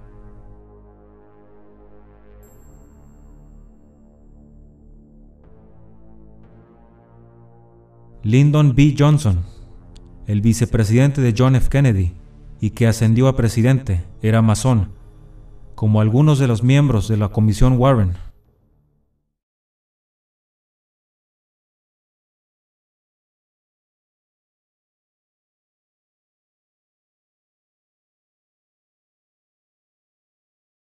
Para llevar a cabo su agenda de manera secreta ante los ojos de todos, el gobierno invisible ha estado detrás de la creación de fraudulentos y poderosos consejos, organizaciones y grupos de mesa redonda que poco a poco van preparando las condiciones para el nuevo orden mundial. También están detrás de la creación de 10 uniones o superestados que servirán como bases políticas y económicas para el gobierno mundial. La Comisión Trilateral es una organización no gubernamental. Aparenta ser un grupo de discusión. Fue fundada por el poderoso Illuminatus David Rockefeller en julio de 1973. Even more suspect is a private group called the Trilateral Commission. David Rockefeller and Henry Kissinger are among its some 300 influential members. The Trilateral Commission, rich and powerful business and political leaders from Japan, Europe, and North America, the New York-based policy group was formed in 1973 by Chase Manhattan Bank Chairman David Rockefeller. In addition to Rockefeller, there are many other noted American members. Among them, economist Alan Greenspan, former Defense Secretary Harold Brown. George Bush was once a member but resigned last year before his unsuccessful presidential campaign. Back then, it wasn't politically wise to be aligned with what his party's right wing considered a shadow world government. The United Nations would take over America, the Trilateral Commission would control the world. Just look at its membership, they say. Current and former members include Presidents Clinton, Bush, and Carter, names like Brzezinski, Christopher, Kissinger, and Schultz, and top executives of ITT, Xerox, Exxon, and Nations Bank. El Consejo de Relaciones Exteriores es una organización no gubernamental y grupo de discusión o mesa redonda especializada en la política exterior y las relaciones internacionales de Estados Unidos. Fundada en 1921 y con sede en Nueva York, con una oficina adicional en Washington, el CFR es considerado como el más influyente grupo de discusión de política exterior del país. Convoca reuniones en las que los funcionarios del gobierno, líderes mundiales y miembros prominentes de este Consejo discuten importantes asuntos internacionales. Hoy cuenta con cerca de 5.000 miembros, que a lo largo de su historia han incluido importantes políticos que actualmente sirven, más de una docena de secretarios de Estado, incluyendo a Henry Kissinger, exfuncionarios de seguridad nacional, banqueros, abogados, profesores, personal de la CIA y altos miembros de los medios de comunicación. Actualmente, David Rockefeller es el presidente honorífico.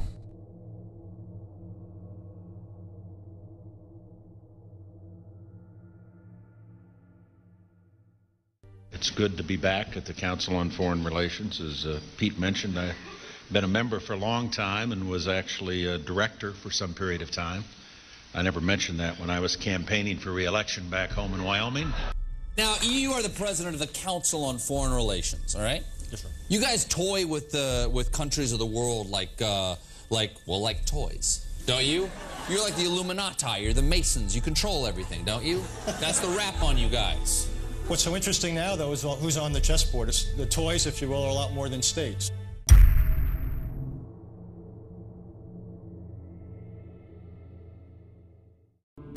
Uh, but it's good to have an outpost of the council right here down the street from the State Department. Uh, we get a lot of advice from the council, so this will mean I won't have as far to go to uh, be told uh, what we should be doing and uh, how uh, we should think about the future. En 1954, muchos de los hombres más poderosos del mundo se reunieron por primera vez bajo el patrocinio de la familia real de Holanda y la familia Rockefeller en el lujoso Hotel Bilderberg. Durante un fin de semana debatieron sobre el futuro del mundo. Al acabar las sesiones, decidieron reunirse todos los años con el fin de intercambiar ideas y analizar la evolución internacional. Y desde entonces, año tras año, se reúnen durante un fin de semana en algún hotel del mundo para decidir el futuro de la humanidad. Entre los miembros actuales de este selecto club se encuentran presidentes de Estados Unidos, Paul Wolfowitz, Henry Kissinger, David Rockefeller, Angela Merkel, Jacques Chirac, Donald Rumsfeld, Tony Blair, George Soros, además de muchos otros jefes de gobierno, empresarios, políticos, banqueros y periodistas. El Club Bilderberg no es una sociedad secreta, Tampoco se trata de una nueva teoría conspirativa sobre el dominio del mundo. El Club Bilderberg es algo totalmente real y tangible. Existe como institución oficial y se han pronunciado algunos artículos sobre él.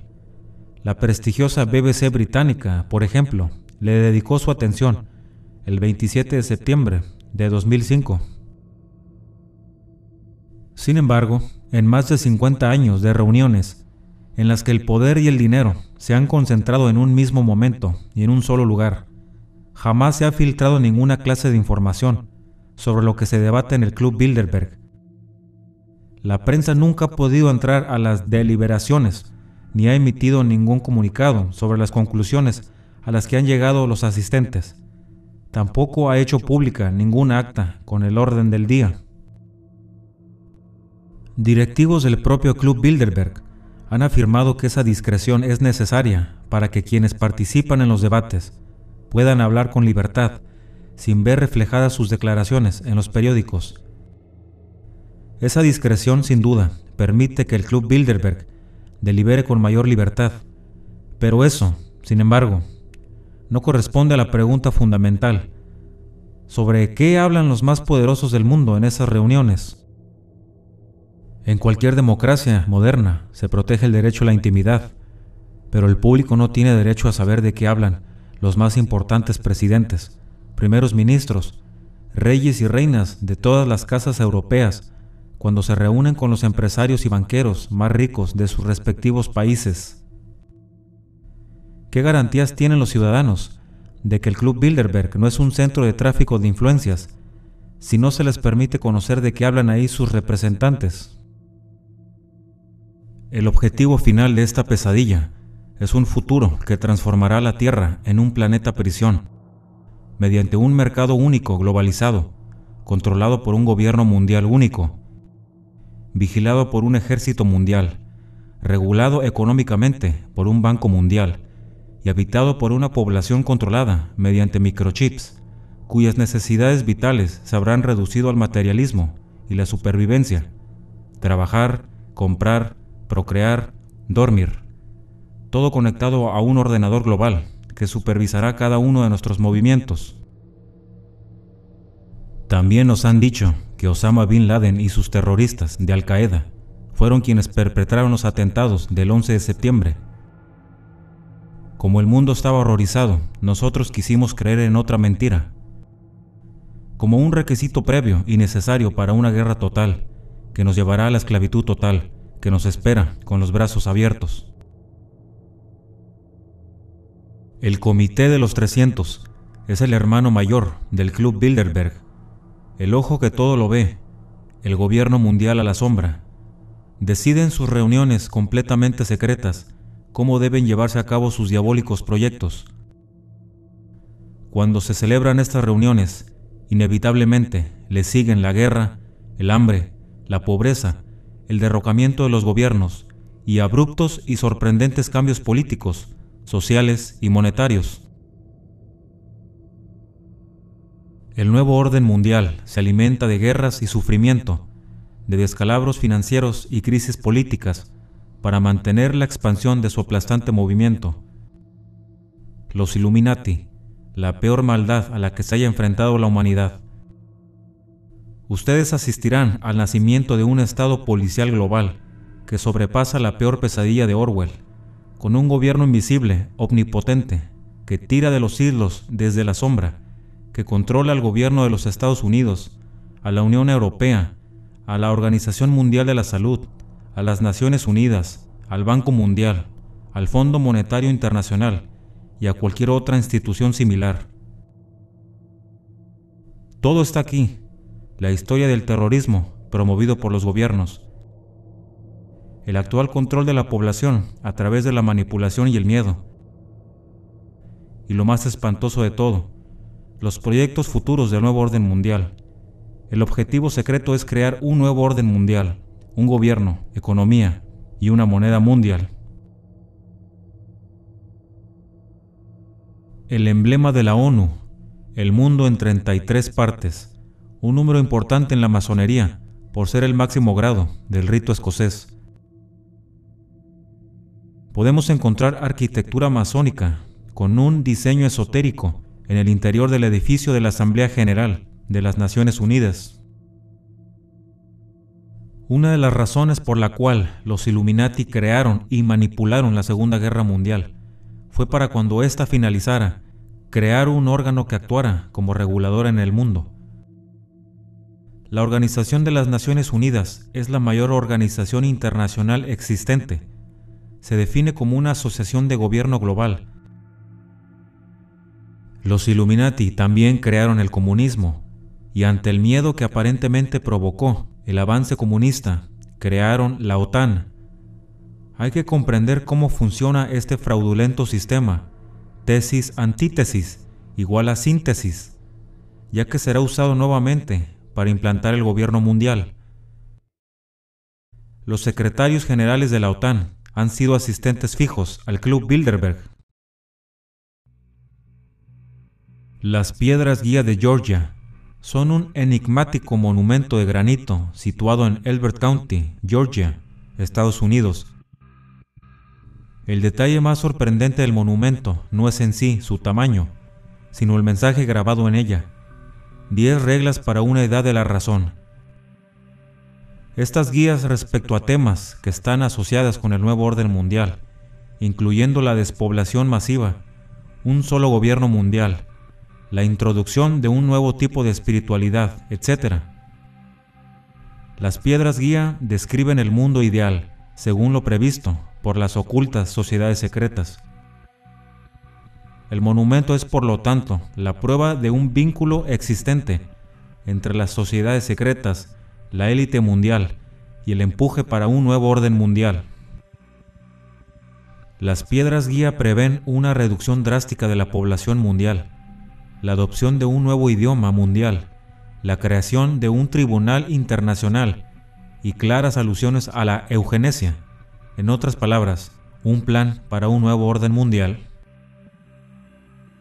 La mayoría de las demás normas de las piedras guía básicamente piden la creación de un gobierno mundial, regido por una minoría iluminada, que regule todos los aspectos de la vida humana, en particular la fe, los derechos sociales, economía, etc. Las piedras guía de Georgia son un manifiesto moderno, masónico rosacruciano, anunciando un cambio drástico en la manera en la que el mundo se maneja. El monumento es de gran importancia para comprender cómo las fuerzas evolucionan al mundo actual. Se materializa en piedra el vínculo crucial entre las sociedades secretas y la agenda para un nuevo orden mundial. El impulso de un gobierno mundial y el control de la población son aspectos que se discuten hoy sobre una base diaria en la actualidad. El término nuevo orden mundial ha sido utilizado por personas de gran influencia para referirse a un nuevo periodo de la historia que evidencia un cambio radical en el pensamiento político mundial y en el equilibrio de poderes, a pesar de las diversas interpretaciones de este término, se asocia principalmente con la noción ideológica de la gobernanza mundial. El engaño consiste en creer que será de beneficio para la humanidad. Lo promocionan diciendo que entenderá o abordará los problemas mundiales que van más allá de la capacidad de resolver de los estados-nación el nuevo orden mundial es un lobo disfrazado de oveja. A continuación verán una serie de notas periodísticas donde podrán observar a influyentes personalidades de la política pidiendo la creación de un nuevo orden mundial.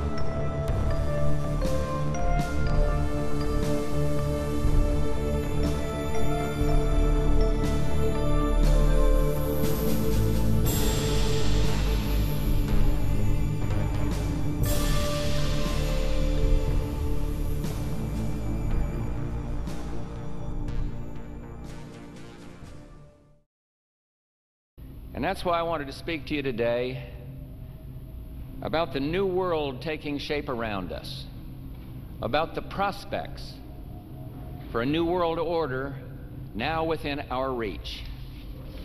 In the coming weeks, I'll be talking in some detail about the possibility of a new world order emerging after the Cold War. But today, I want to discuss another aspect of that order. You see, as the Cold War drew to an end, we saw the possibilities of a new order in which nations work together. It refers to new ways of working with other nations to deter aggression and to achieve stability.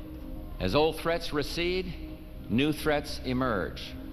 The quest for the new world order is in part a challenge to keep the dangers of disorder at bay. We must build on the successes of Desert Storm to give new shape and momentum to this new world order. Only when this transformation is complete will we be able to take full measure of the opportunities presented by this new and involving world order. The New World Order really is a tool for addressing a new world of possibilities. Where are we as we think about this time in American foreign policy? Are we at a special moment which is being redefined? Or are we creating a new world order?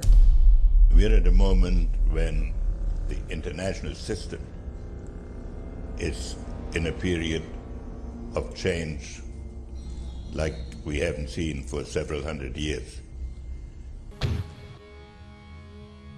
We're the principal leaders in creating a new world order and a winning strategy in the Cold War.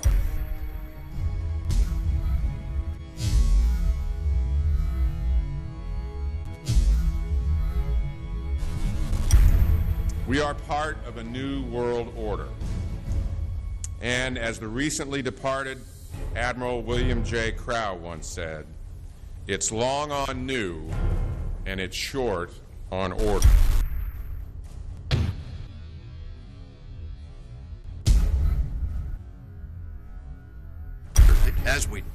Devise a way forward in Iraq, I urge the international community to embrace its responsibility for creating that new world order. A new world order based upon collective action.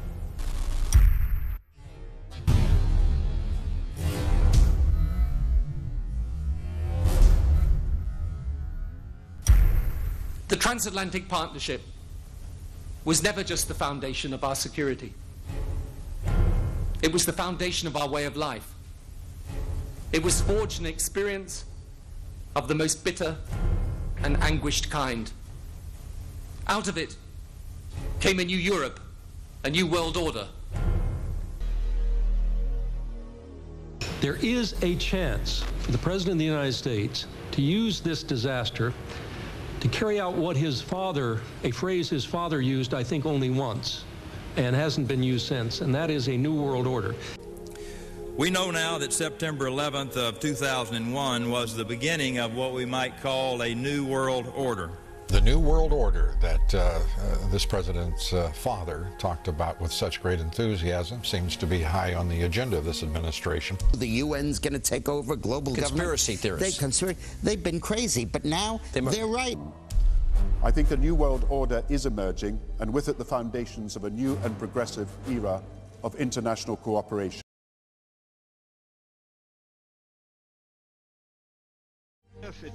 Two thousand and nine is also the first year of global governance with the establishment of the G20 in the middle of the financial crisis.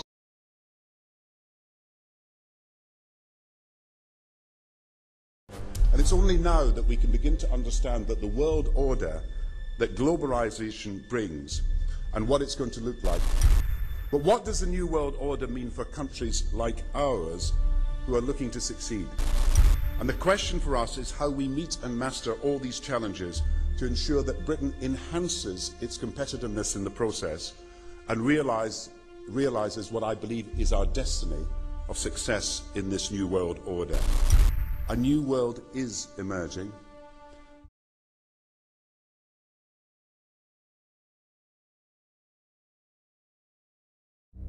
One of the ways it will drive the change is through global governance and global agreements.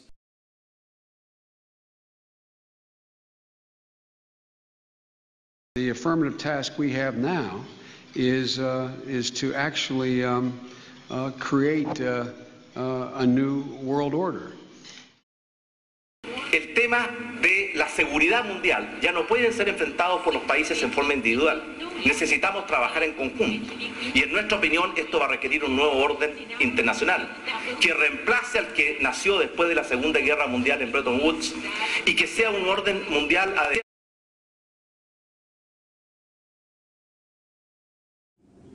We have before us the opportunity to forge for ourselves and for future generations a new world order, a world where the rule of law, not the law of the jungle, governs the conduct of nations.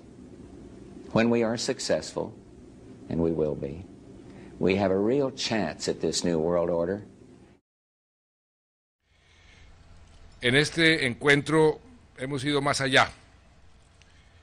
Nuestros países han pasado de ser simples buenos amigos y buenos socios a, a convertirse en verdaderos aliados.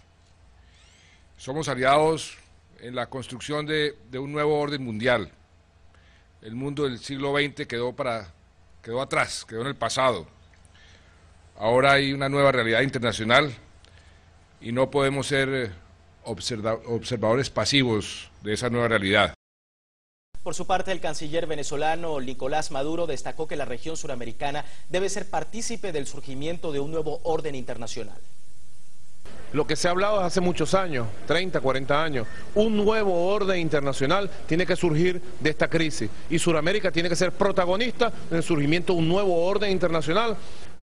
México y China son dos países en ascenso dentro de un nuevo orden internacional. El gobierno invisible está detrás de la creación de bloques regionales estilo Unión Europea para orientarnos poco a poco hacia una forma de gobierno mundial. Su pensamiento reivindica el proyecto de un nuevo orden mundial, que debe edificarse sobre el fin de los Estados-naciones. Hoy más que nunca resulta indispensable estudiar este proyecto de globalización político, ya que el ideal de la unidad humana se transformará en una verdadera pesadilla totalitaria. Veremos el vasto programa y diseño que conduce poco a poco a la humanidad al surgimiento de bloques regionales, dotados cada uno de una moneda, de una ciudadanía, un parlamento único, etc. Este conjunto de bloques está llamado a constituir un gobierno mundial. La Comunidad Económica Euroasiática creada en octubre de 2000, reuniendo varios países del antiguo bloque soviético. La Unión Económica Euroasiática es una realidad. Rusia, Bielorrusia y Kazajistán han formalizado la creación de un espacio común para la libre circulación de personas, mercancías y capitales. La Unión de Naciones Suramericanas, conocida por su acrónimo UNASUR, bueno, y en Perú se dio inicio a la sexta cumbre de jefes de Estado y de Gobierno de la UNASUR, un encuentro que busca fortalecer los lazos económicos de la región suramericana. El presidente peruano, Ollanta Humala, fue el encargado de inaugurar este evento. UNASUR es la posibilidad de contribuir como región al desarrollo de un nuevo orden internacional. La Liga Árabe, la Unión Africana, la Unión del Pacífico, Consejo de Cooperación para los Estados Árabes del Golfo, la Unión Norteamericana. La Unión Norteamericana será una organización supranacional, producto de la unión de tres países soberanos de Norteamérica, Canadá, los Estados Unidos y México. Opponents, however, say the initiative is nothing less than a plan to create a North American Union that would eliminate sovereignty for all three nations. Building on the North American Free Trade Agreement, the NAFTA section of the Commerce Department is busy drafting laws and regulations for a North American Union, a union of Canada, America, and Mexico. The President has attended secret meetings and signed at least two agreements under the Security and Prosperity Partnership Program. The stated goal established by Presidents Bush, Fox, and Prime Minister Paul Martin is integration by 2010. It's a plan from the business elites, the political elites, that will cost more American jobs, cost American sovereignty, but it would fulfill the president's father's vision. It's an agenda that goes hand in hand with the United States, Mexico, and Canada working quietly and behind the scenes to promote a common market with common deregulation for the benefit of multinational corporations. The, the idea of just simply throwing away the nation's sovereignty, but they're trying to do so in so many ways. People better understand that they mean exactly what they're saying. It's a new world order they're trying to create. La Asociación de Naciones del Sudeste Asiático, la Unión Europea, el logotipo del Consejo Europeo, el ojo de Horus,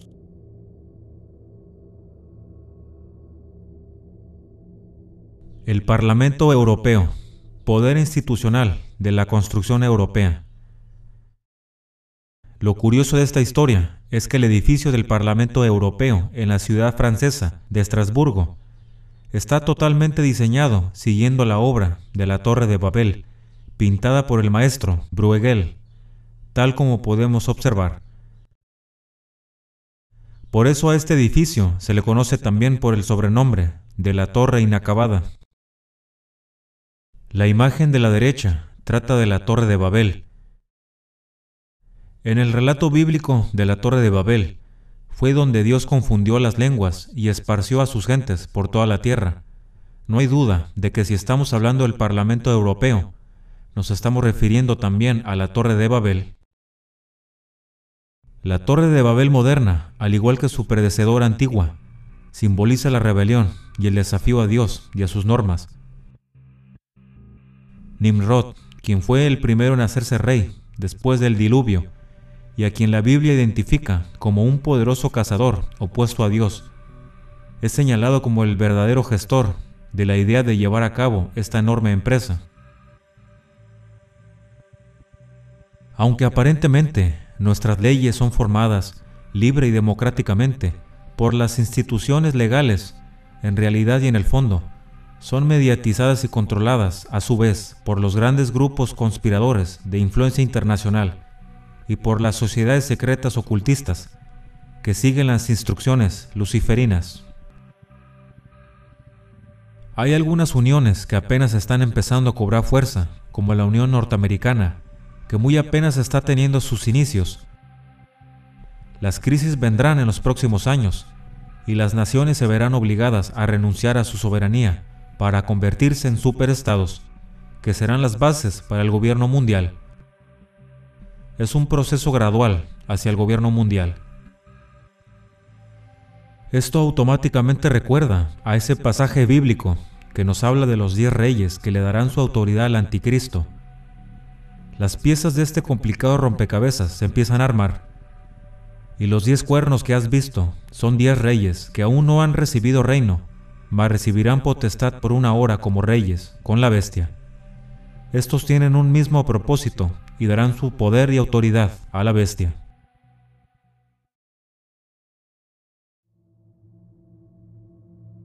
Adoptando la idea hegeliana del desarrollo dialéctico de la historia, según la cual, del conflicto entre una tesis y su opuesto, llamado la antítesis, resultará en una síntesis los Illuminati han controlado estos procesos, de modo que la síntesis se adapte a su voluntad. El proceso se repetiría hasta que el resultado fuera el deseado. La síntesis que se quiere imponer es el nuevo orden mundial. De la batalla y del caos vendrá un nuevo orden. Tres guerras mundiales permitirían que el plan funcione. Las dos primeras guerras mundiales han logrado exactamente lo que se pretendía lograr. Salida de la Primera Guerra Mundial vino un dictador masón seguro en Rusia, una base segura para llevar más subversión al mundo. El linaje satánico de los Rothschild ganaron control parcial sobre Palestina, armas de destrucción masiva y terror, la creación de la Liga de Naciones. De la Segunda Guerra Mundial vino el crecimiento de su base segura en Rusia a una potencia mundial, completo control de los Rothschild sobre Palestina, desarrollo de tecnología militar para controlar aire y tierra, la creación de la Organización de las Naciones Unidas,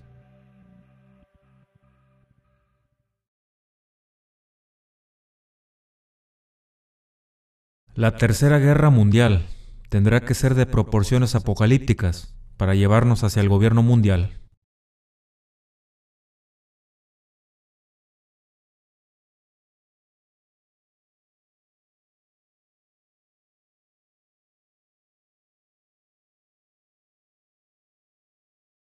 El nuevo orden mundial, como es previsto por la élite, no es una empresa reciente. La suya es una filosofía arraigada en las antiguas tradiciones ocultas. El éxito está cerca, y la infiltración de la sociedad por el ocultismo de la nueva era es la razón de este éxito. El nuevo orden mundial nunca ha sido únicamente acerca de un gobierno mundial.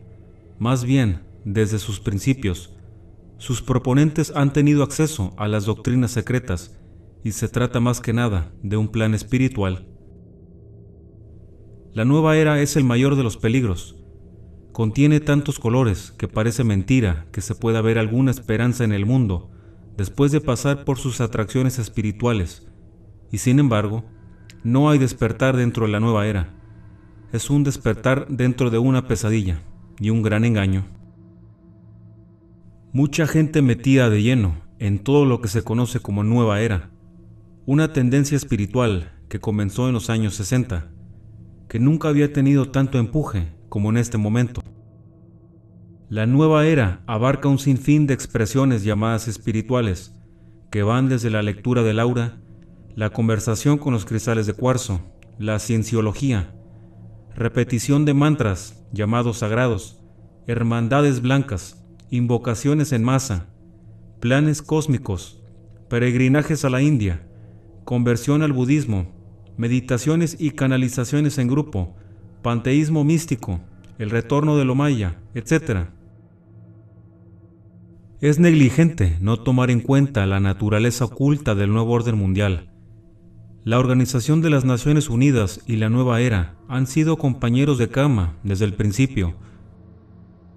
El destino secreto del mundo es el producto de antepasados rosacruces y masones, los antiguos misterios están siendo estudiados para iluminación por la élite del nuevo orden mundial, sin mencionar a los gurús de la nueva era, obedientemente reclutando en nombre de la hermandad secreta. No es casualidad que Estados Unidos se ha convertido en el centro de las conspiraciones de la nueva era y del nuevo orden mundial. Las tradiciones teosóficas y rosacruces sostienen que cada nación tiene un destino espiritual guiado por una jerarquía de seres. Un proponente del plan de la nueva era para un nuevo orden mundial es Robert Hieronymus. En su libro El destino secreto de América, trazó la visión espiritual de los padres fundadores de Estados Unidos y la eventual realización del plan de lo que llamamos el nuevo orden mundial y el movimiento de la nueva era. Él insiste en que los padres fundadores de América tenían el equivalente de maestros y fueron alumnos en un sentido, así como la élite poderosa de hoy tiene maestros y gurús, siguiendo las enseñanzas del gran plan.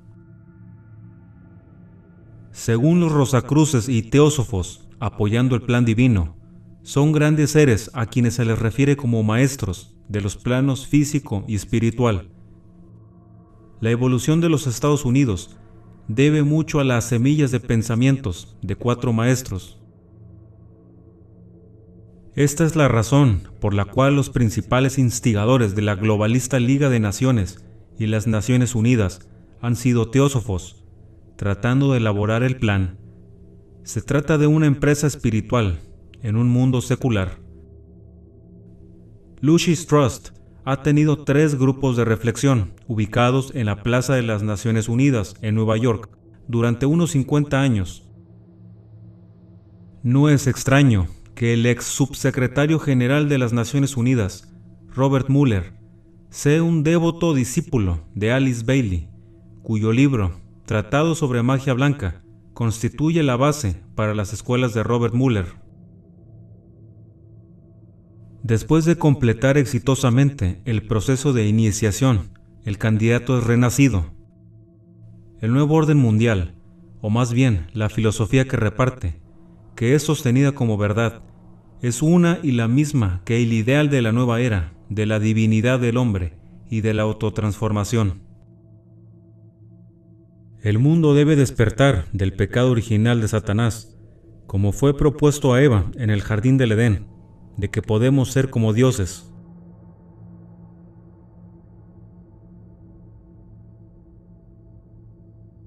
La nueva era tiene la creencia en muchos salvadores y maestros iluminados, maestros y gurús. Todo está muy bien, siempre y cuando el objetivo sea la falsa enseñanza de la divinidad del hombre. Todos los que rechazan el cristianismo son invitados a convertirse en miembros de confianza de la familia de la nueva era. La masonería, por su propia cuenta, practica los antiguos misterios de Egipto y tiene como objetivo principal el restablecimiento de esta religión de misterio para la venida del orden mundial. En 1927, el masón W. L. Wilmhurst vio el amanecer de la era de Acuario como el cumplimiento del plan.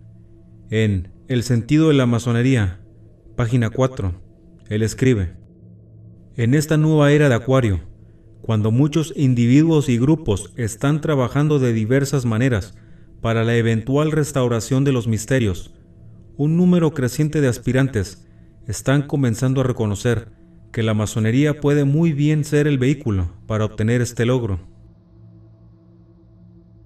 La masonería, a través de sus misterios, pronto dará paso a una nueva religión mundial para el nuevo orden mundial, una moderna torre de Babel y la unificación final de las religiones del mundo. La nueva era da la bienvenida a estos objetivos y se ve la luz de la masonería como su base esotérica para la iniciación oculta en el nuevo orden mundial. Benjamin Graham escribe, La nueva religión se manifestará, por ejemplo, a través de organizaciones como la masonería. En la masonería está insertada el núcleo o el corazón secreto de los misterios ocultos, envueltos en números, metáforas y símbolos. El masón y cofundador de la compañía editorial Lucifer, llamada ahora Lucis Trust, Foster Bailey, acepta no es posible, a partir de la contemplación de este lado de las enseñanzas masónicas, que éstas puedan proporcionar todo lo necesario para la formulación de una religión universal? Esta religión, explica él, fue la primera religión mundial unida. Luego vino la época de la separación en muchas religiones y sectarismos. En la actualidad estamos trabajando nuevamente hacia una religión mundial universal. Estas son espeluznantes admisiones, y añade más leña al cargo de un anticristo masónico en medio de nosotros. Son estos misterios los que Cristo restaurará en su reaparición, revela Alice Bailey, reavivando así las iglesias en una nueva forma y restaurando el misterio escondido. Alice Bailey dio estas revelaciones por medio de su canalizado maestro, Joal Kul, un desencarnado maestro ascendido. Su Cristo es, de hecho, el anticristo, en el sentido más estricto de la palabra. Anticristo significa sustituto o en lugar de Cristo.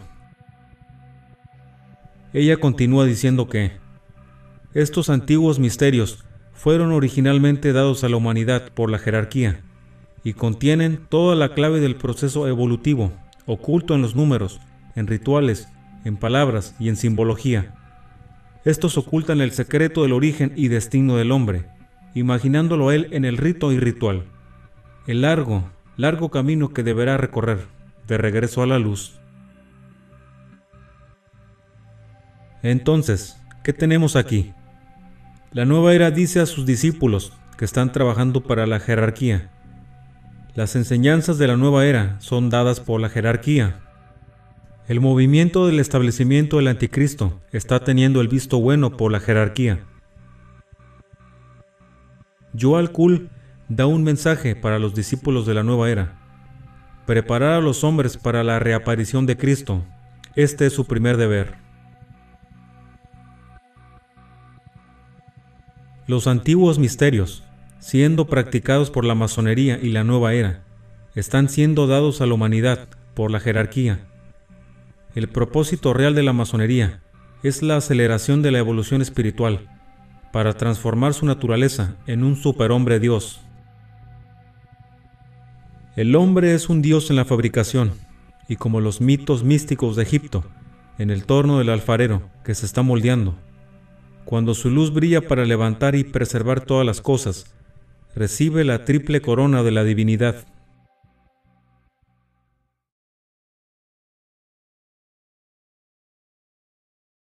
¿Quién era o es este personaje misterioso denominado Maitreya? Desde 1991 hasta el presente, Maitreya ha aparecido milagrosamente frente a grandes grupos de personas en todo el mundo. Dice su servicio de relaciones públicas que por medio de estos y otros milagros, Maitreya busca crear un clima de esperanza y expectación en el que él puede emerger como maestro para toda la humanidad dice la página que anuncia su venida lo siguiente. Simultáneamente, en el plano físico, habrá cientos de miles de curaciones milagrosas en todo el planeta. En estas tres formas conoceremos que Maitreya es el maestro del mundo. Vendrá para todos los grupos, tanto religiosos como no religiosos. Nuestra respuesta a esta experiencia determinará el futuro entero de este planeta. Maitreya nos ofrecerá una elección o continuamos como hasta ahora, en lo antiguo, con principios egoístas, complacientes, y nos destruimos a nosotros mismos, o aceptamos el principio de compartir, aceptamos que somos uno y comenzamos la creación de una civilización tal que el mundo no haya visto nunca. Según Benjamin Creme, la segunda venida profetizada por muchas religiones será en la forma de Maitreya, Maitreya es el nombre que los budistas dan al futuro Buda, pero Krem sostiene que Maitreya es el maestro que todas las religiones señalan y esperan. A partir de 1959, Krem fue contactado por uno de los maestros ascendidos, quien le dijo que tenía una misión que cumplir para el avance del plan de los maestros de la humanidad. A Krem le fue encargado preparar el camino para la llegada del señor Maitreya un maestro que asumiría la forma humana y comenzaría a preparar la humanidad para el advenimiento de la era de Acuario, una especie de milenio, nueva era. La era de Acuario será un tiempo de paz, la abundancia, la igualdad perfecta y la gobernanza mundial bajo los maestros a través de las Naciones Unidas. En el prefacio de su libro, La reaparición del Cristo, y los maestros de sabiduría. Graham afirma que su carrera se inició en el ocultismo a través de un estudio de la obra de Wilhelm Reich. Continúa en el prefacio de La reaparición del Cristo. Yo también empecé a leer. He leído, entre otras, las obras teosóficas de H. P. Blavatsky y Leadbeater, Alice Bailey y Enseñanzas Agni Yoga. La siguiente es una colección de citas de Krem de su libro, la reaparición del Cristo y los maestros de sabiduría. Si lo que dice es cierto, entonces la infiltración del gobierno por parte de agentes luciferinos ya es una realidad hoy en día. Estos agentes, se nos dice, son dirigidos por la jerarquía de maestros ascendidos y están trabajando juntos para traer el nuevo orden mundial delante de nuestras narices. A partir de estos grupos ya existentes, en todos los campos de trabajo, político, religioso, social, científico, educativo y cultural. Se formó un núcleo que serán entrenados directamente por el propio maestro. Poco a poco será efectiva en busca de ayuda y asesoramiento de los organismos gubernamentales, y su poder efectivo para influir en las decisiones gubernamentales se incrementará. Por consiguiente, pueden sentar las bases directamente del nuevo orden mundial. Posiciones administrativas y gubernamentales se ofrecerán a algunos miembros del grupo interno, que después podrán aplicar directamente los cambios necesarios. De esta manera, una transformación gradual de la sociedad se hará. La jerarquía tiene planes ya elaborados y listos para su ejecución. Estos incluyen la reconstrucción del orden mundial financiero y económico. Un grupo de altos iniciados, economistas, empresarios y expertos financieros de gran experiencia y logros están trabajando con la jerarquía y han desarrollado una serie de modelos, planes alternativos relacionados entre sí, que van a resolver los problemas que son la base de la actual crisis mundial. Los gritos de ayuda y justicia de las naciones pobres y hambrientas serán demasiado fuertes y demasiado dramáticos para ignorarlos. La etapa entonces será fijada para que Cristo dé a conocer su presencia y lidere a la humanidad a la experiencia de Acuario. Según Benjamin Creme, los maestros ascendidos viven en una dimensión que se cierne sobre el desierto de Gobi, Shambhala, y son guiados por Sanat Kumara, que el teósofo Dane Rutger denomina Rey Satán. El mundo ha sido constantemente infiltrado por los teósofos, con lo que ellos creen que es la conciencia que altera la luz, con el fin de prepararnos para la unidad necesaria para recibir a Sanat Kumara como nuestro líder mundial y verdadera identidad espiritual. Él es nuestro Padre. En la próxima era, mucha, mucha gente va a ver a Sanat Kumara como Dios y tomarán la tercera iniciación cuando usted toma la tercera iniciación, ves a Dios como Sanat Kumara, el Señor del mundo, que es un ser físico real, en materia etérica, de Shambhala. Krem habla de que Maitreya es la primera y la segunda iniciación, que prepara el camino para el Señor del mundo, Sanat Kumara, la tercera iniciación. David Spangler otro discípulo de Blavatsky y Bailey, no deja dudas acerca de la identidad de este iniciador. Él llama esto la iniciación luciferina.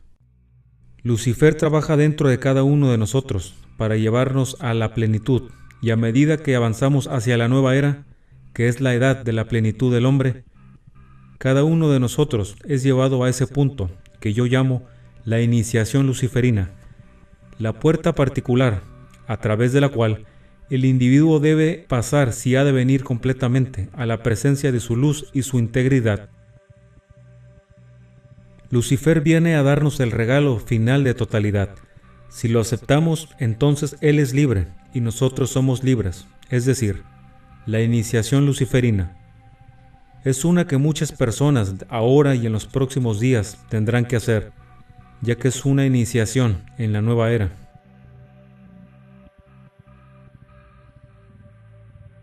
En su anuncio de 1982, Benjamin Creme dijo, ¿cuál es el plan? Incluye la instalación del gobierno del nuevo orden mundial y la nueva religión mundial bajo Maitreya. Benjamin Creme enseña que el Cristo ha regresado como el instructor del mundo y que su enseñanza es el arte de la autorrealización, o en otras palabras, el hombre tiene la capacidad de convertirse en Dios por métodos ocultos de iniciación. ¿Qué es todo esto? Para resumir en forma de ecuación lo que han hecho los estrategas de la nueva era, se los resumo de forma explícita. Nos han hundido en el ateísmo contagiado de lo comunitario, para cuando nuestro espíritu, al borde de la quiebra, no pueda soportarlo más, sacar violentamente nuestra cabeza de lodo para hacernos ver una luz en el cielo. Millones de personas desesperadas abrazan y abrazan esa luz en el cielo, hundidos en las tinieblas espirituales, sin darse cuenta que esa luz es la luz del eterno engañador de los hombres. Durante los años 60 y 70, muchos desilusionados intelectuales y estudiantes asqueados de Occidente viajaron a la India y a otros puntos de Oriente en busca de la verdad, la sabiduría, la iluminación y el buen karma, dirigiendo sus pasos a una batería completa y preparada de gurús, swamis, yogis y otros maestros iluminados, cada uno con su estilo propio. Pocos entendieron que, sencillamente, estaban siguiendo los pasos de una mujer que ciento y pico años atrás había comenzado un camino similar y establecido las bases del presente reavivamiento del oculto como una experiencia global y cuyo trabajo es el pivote básico del carácter espiritual de las Naciones Unidas y de la religión mundial. Esa mujer era Elena P. Blavatsky, ampliamente conocida como la más alta sacerdotisa del movimiento Nueva Era moderno. Blavatsky fundó la Sociedad Teosófica en Nueva York en 1875 y durante toda su vida estableció estrechas relaciones con la masonería. Blavatsky maldecía a Yahvé como un dios caprichoso e injusto. En su visión, era el dios de los israelitas y nada más. Ella insistía en que las sagradas escrituras eran erróneas. Era realmente Lucifer el que era el dios bueno y justo, victimizado por el injusto y duro, Yahvé. Blavatsky mantenía que el nombre de Satanás pertenecía por derecho al primero y al más cruel adversario de todos los otros dioses, y no a la serpiente, para la que solo tenía palabras de simpatía y sabiduría. De alguna manera ella razonaba que Satanás es el Dios, el Creador, el Salvador y el Padre. Satán, la serpiente del Génesis, es el Creador real y el benefactor, el Padre espiritual de la humanidad. Por esa razón abrió los ojos del autómata, creado por Yahvé, siendo un adversario para éste. Aún hoy permanece en la verdad esotérica el mensajero siempre amado, que confirió a la humanidad la inmortalidad espiritual, en lugar de la inmortalidad física. Ella aseguraba que había tenido experiencias con proyecciones astrales y la capacidad de comunicar cuando quisiera con el mundo espiritual. Sus libros, Isis sin velo y La Doctrina Secreta, de tres volúmenes, fueron escritos, supuestamente, por medio de su canalización de los maestros de la sabiduría, hombres sagrados tibetanos, que cualquier cristiano, judío o musulmán reconocería fácilmente con el sinónimo de demonios. En su libro, La Doctrina Secreta, Blavatsky escribió, Lucifer representa la vida, el pensamiento, el progreso, la civilización, la independencia, Lucifer es el Logos, la serpiente, el Salvador, y es Lucifer quien es el Dios de nuestro planeta y el único Dios. Cuando muere Blavatsky en 1891, Annie Besant, una militante feminista, el movimiento feminista fue creado y financiado por iluminarias conocidas como la Fundación Rockefeller. Como masona, y una miembro de la Sociedad Socialista Fabiana de Inglaterra, se convirtió en la líder de este movimiento. Como amiga cercana de líderes fabianos, ella se encontraba en una posición excelente para diseminar las ideas teosóficas en algunos círculos muy influyentes. Ella tomó parte en las revueltas callejeras revolucionarias y escribió numerosos trabajos ocultistas para complementar todo lo escrito por Blavatsky. Después de Annie Besant, tomaron las riendas Alice Bailey y su marido, Foster Bailey, un conocido masón.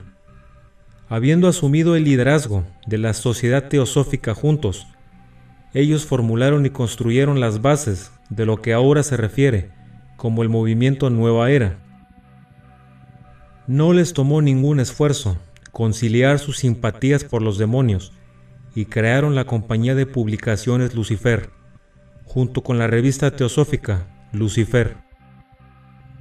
Más tarde, dándose cuenta de que el mundo cristiano en ese momento aún no había sido suficientemente minado culturalmente y que no podían airear su abierta inclinación por la religión satánica, renombraron su proyecto como Empresa de Publicaciones Lucis. En 1922 establecieron la Fundación Lucis, que continúa sirviendo como paraguas de organizaciones de sectas, cultos, organizaciones y programas del gobierno mundial, la nueva era, lo oculto, que son los jugadores principales en la emergente religión del nuevo mundo. Alice Bailey deja muy en claro que habrá también una religión mundial. El espíritu de las antiguas creencias se ha ido y la verdadera luz espiritual se está transfiriendo y convirtiendo en una nueva forma que se manifestará en la tierra, finalmente como la nueva religión mundial. El judaísmo es viejo, obsoleto y separatista, y no tiene un verdadero mensaje para la mente espiritual, que no puede obtener más de esta fe. La fe cristiana también ha servido ya a su propósito. Su fundador busca traer un nuevo credo y un nuevo mensaje que iluminará a todos los hombres en todas partes. Da la impresión de que todo el mundo se ha convertido a la nueva era. Este despertar espiritual puede ser solo un aspecto del objetivo Illuminati hacia el gobierno mundial único, pero es el más importante, y el tiempo demostrará que es un elemento crucial en su plan. Las Naciones Unidas y la religión del Nuevo Mundo. Veamos qué dice Wikipedia sobre Robert Mueller, ex subsecretario general de las Naciones Unidas. Nacido en 1923, fue un empleado de las Naciones Unidas durante 40 años. Sus ideas sobre el gobierno mundial, la paz mundial y la espiritualidad llevaron a un aumento significativo de la representación religiosa en las Naciones Unidas, especialmente del movimiento Nueva Era. La Organización de las Naciones Unidas se convierte gradualmente en el centro de la nueva religión del mundo. El nexo se ha establecido y conecta a los protagonistas más importantes en el impulso hacia la dictadura global. Con las Naciones Unidas, el movimiento Nueva Era, todos interconectados en la cumbre, con la mano oculta de los Illuminati, moviendo los hilos como la fuerza impulsora detrás de todos nosotros y que nos lleva hacia el gobierno mundial. Alice Bailey dijo, es espiritual lo que está más allá del punto del presente alcance. Dado este nuevo entendimiento de la espiritualidad, el trabajo de las Naciones Unidas puede ser visto dentro del despliegue revolucionario completo de la humanidad. El trabajo de las Naciones Unidas es de hecho espiritual y conlleva una profunda responsabilidad para el futuro de la civilización. El plan de la jerarquía de maestros ascendidos es una nueva religión mundial y un nuevo orden mundial, con un Cristo y un Sanat Kumara a la cabeza. En primer lugar, la jerarquía de la nueva era tuvo que arraigar su plan divino en la mente de una sociedad espiritualmente vacía. El anticristo está a pocos años de hacer su aparición. La nueva era luciferina de Acuario está aquí ahora mismo y sus seguidores se han unido a una rebelión contra Dios. Reinan libremente para conducirnos a un infierno en la tierra, en la forma de un Estado tiránico, diabólico, único mundial. Y las Naciones Unidas es el templo internacional, en que sus líderes políticos y religiosos pagan tributo a este portador de la luz, llamado Lucifer. Espero que haya sido suficiente para que comprendan que esto es mucho más que un plan para implantar un gobierno mundial. Esto es un plan espiritual, con el anticristo como cabeza del nuevo orden mundial. Toda mi investigación de los pasados años me ha llevado a creer justamente esto, que Satanás es real, que está aquí en la tierra, en esta dimensión, y por medio de sus legiones demoníacas y sus marionetas, está causando el caos aquí, en un intento de sentarse él mismo o sentar a alguien de los suyos en el trono de un Estado mundial e inaugurar de ese modo una nueva religión con él mismo como única deidad a quien adorar. Satanás ya gobierna el mundo a través de su cadena de mando secreta, pero quiere abiertamente gobernar los corazones del mundo y ser públicamente aclamado como Rey y Salvador. La Biblia nos dice que en el fin de los tiempos un hombre gobernará el mundo. Este individuo, quien gobernará sobre toda raza humana, política, económica y religiosamente, hablará grandes blasfemias contra Dios y se sentará él mismo como Dios en el nuevo templo a construir por judíos. Inclusive, llegado el tiempo destinado por Dios, Él dirigirá una rebelión en su contra. En su búsqueda insaciable por la gloria personal, el anticristo causará una cantidad inaudita de destrucción, pero el final será destruido. A pesar de su éxito material, el reinado del anticristo será relativamente breve, no más de siete años. Últimamente, él será responsable por sus acciones y tendrá que encarar la ira de Dios. Al reunir los ejércitos del mundo a Jerusalén para emprender la batalla contra Dios, el anticristo establecerá su campamento y reunirá a sus ejércitos en un lugar llamado Armagedón, la ciudad moderna llamada Megiddo, Israel. A pesar de su creencia arrogante de que él puede derrotar a Dios, el último destino del anticristo fue determinado hace mucho tiempo. Él será destruido completamente en una derrota completa de proporciones épicas. Como resultado de su derrota, el anticristo será lanzado al lago de fuego, donde será atormentado día y noche por toda la eternidad. Su reino encontrará el mismo destino y será reemplazado por un reino milenario que traerá la paz tan largamente buscada a la tierra.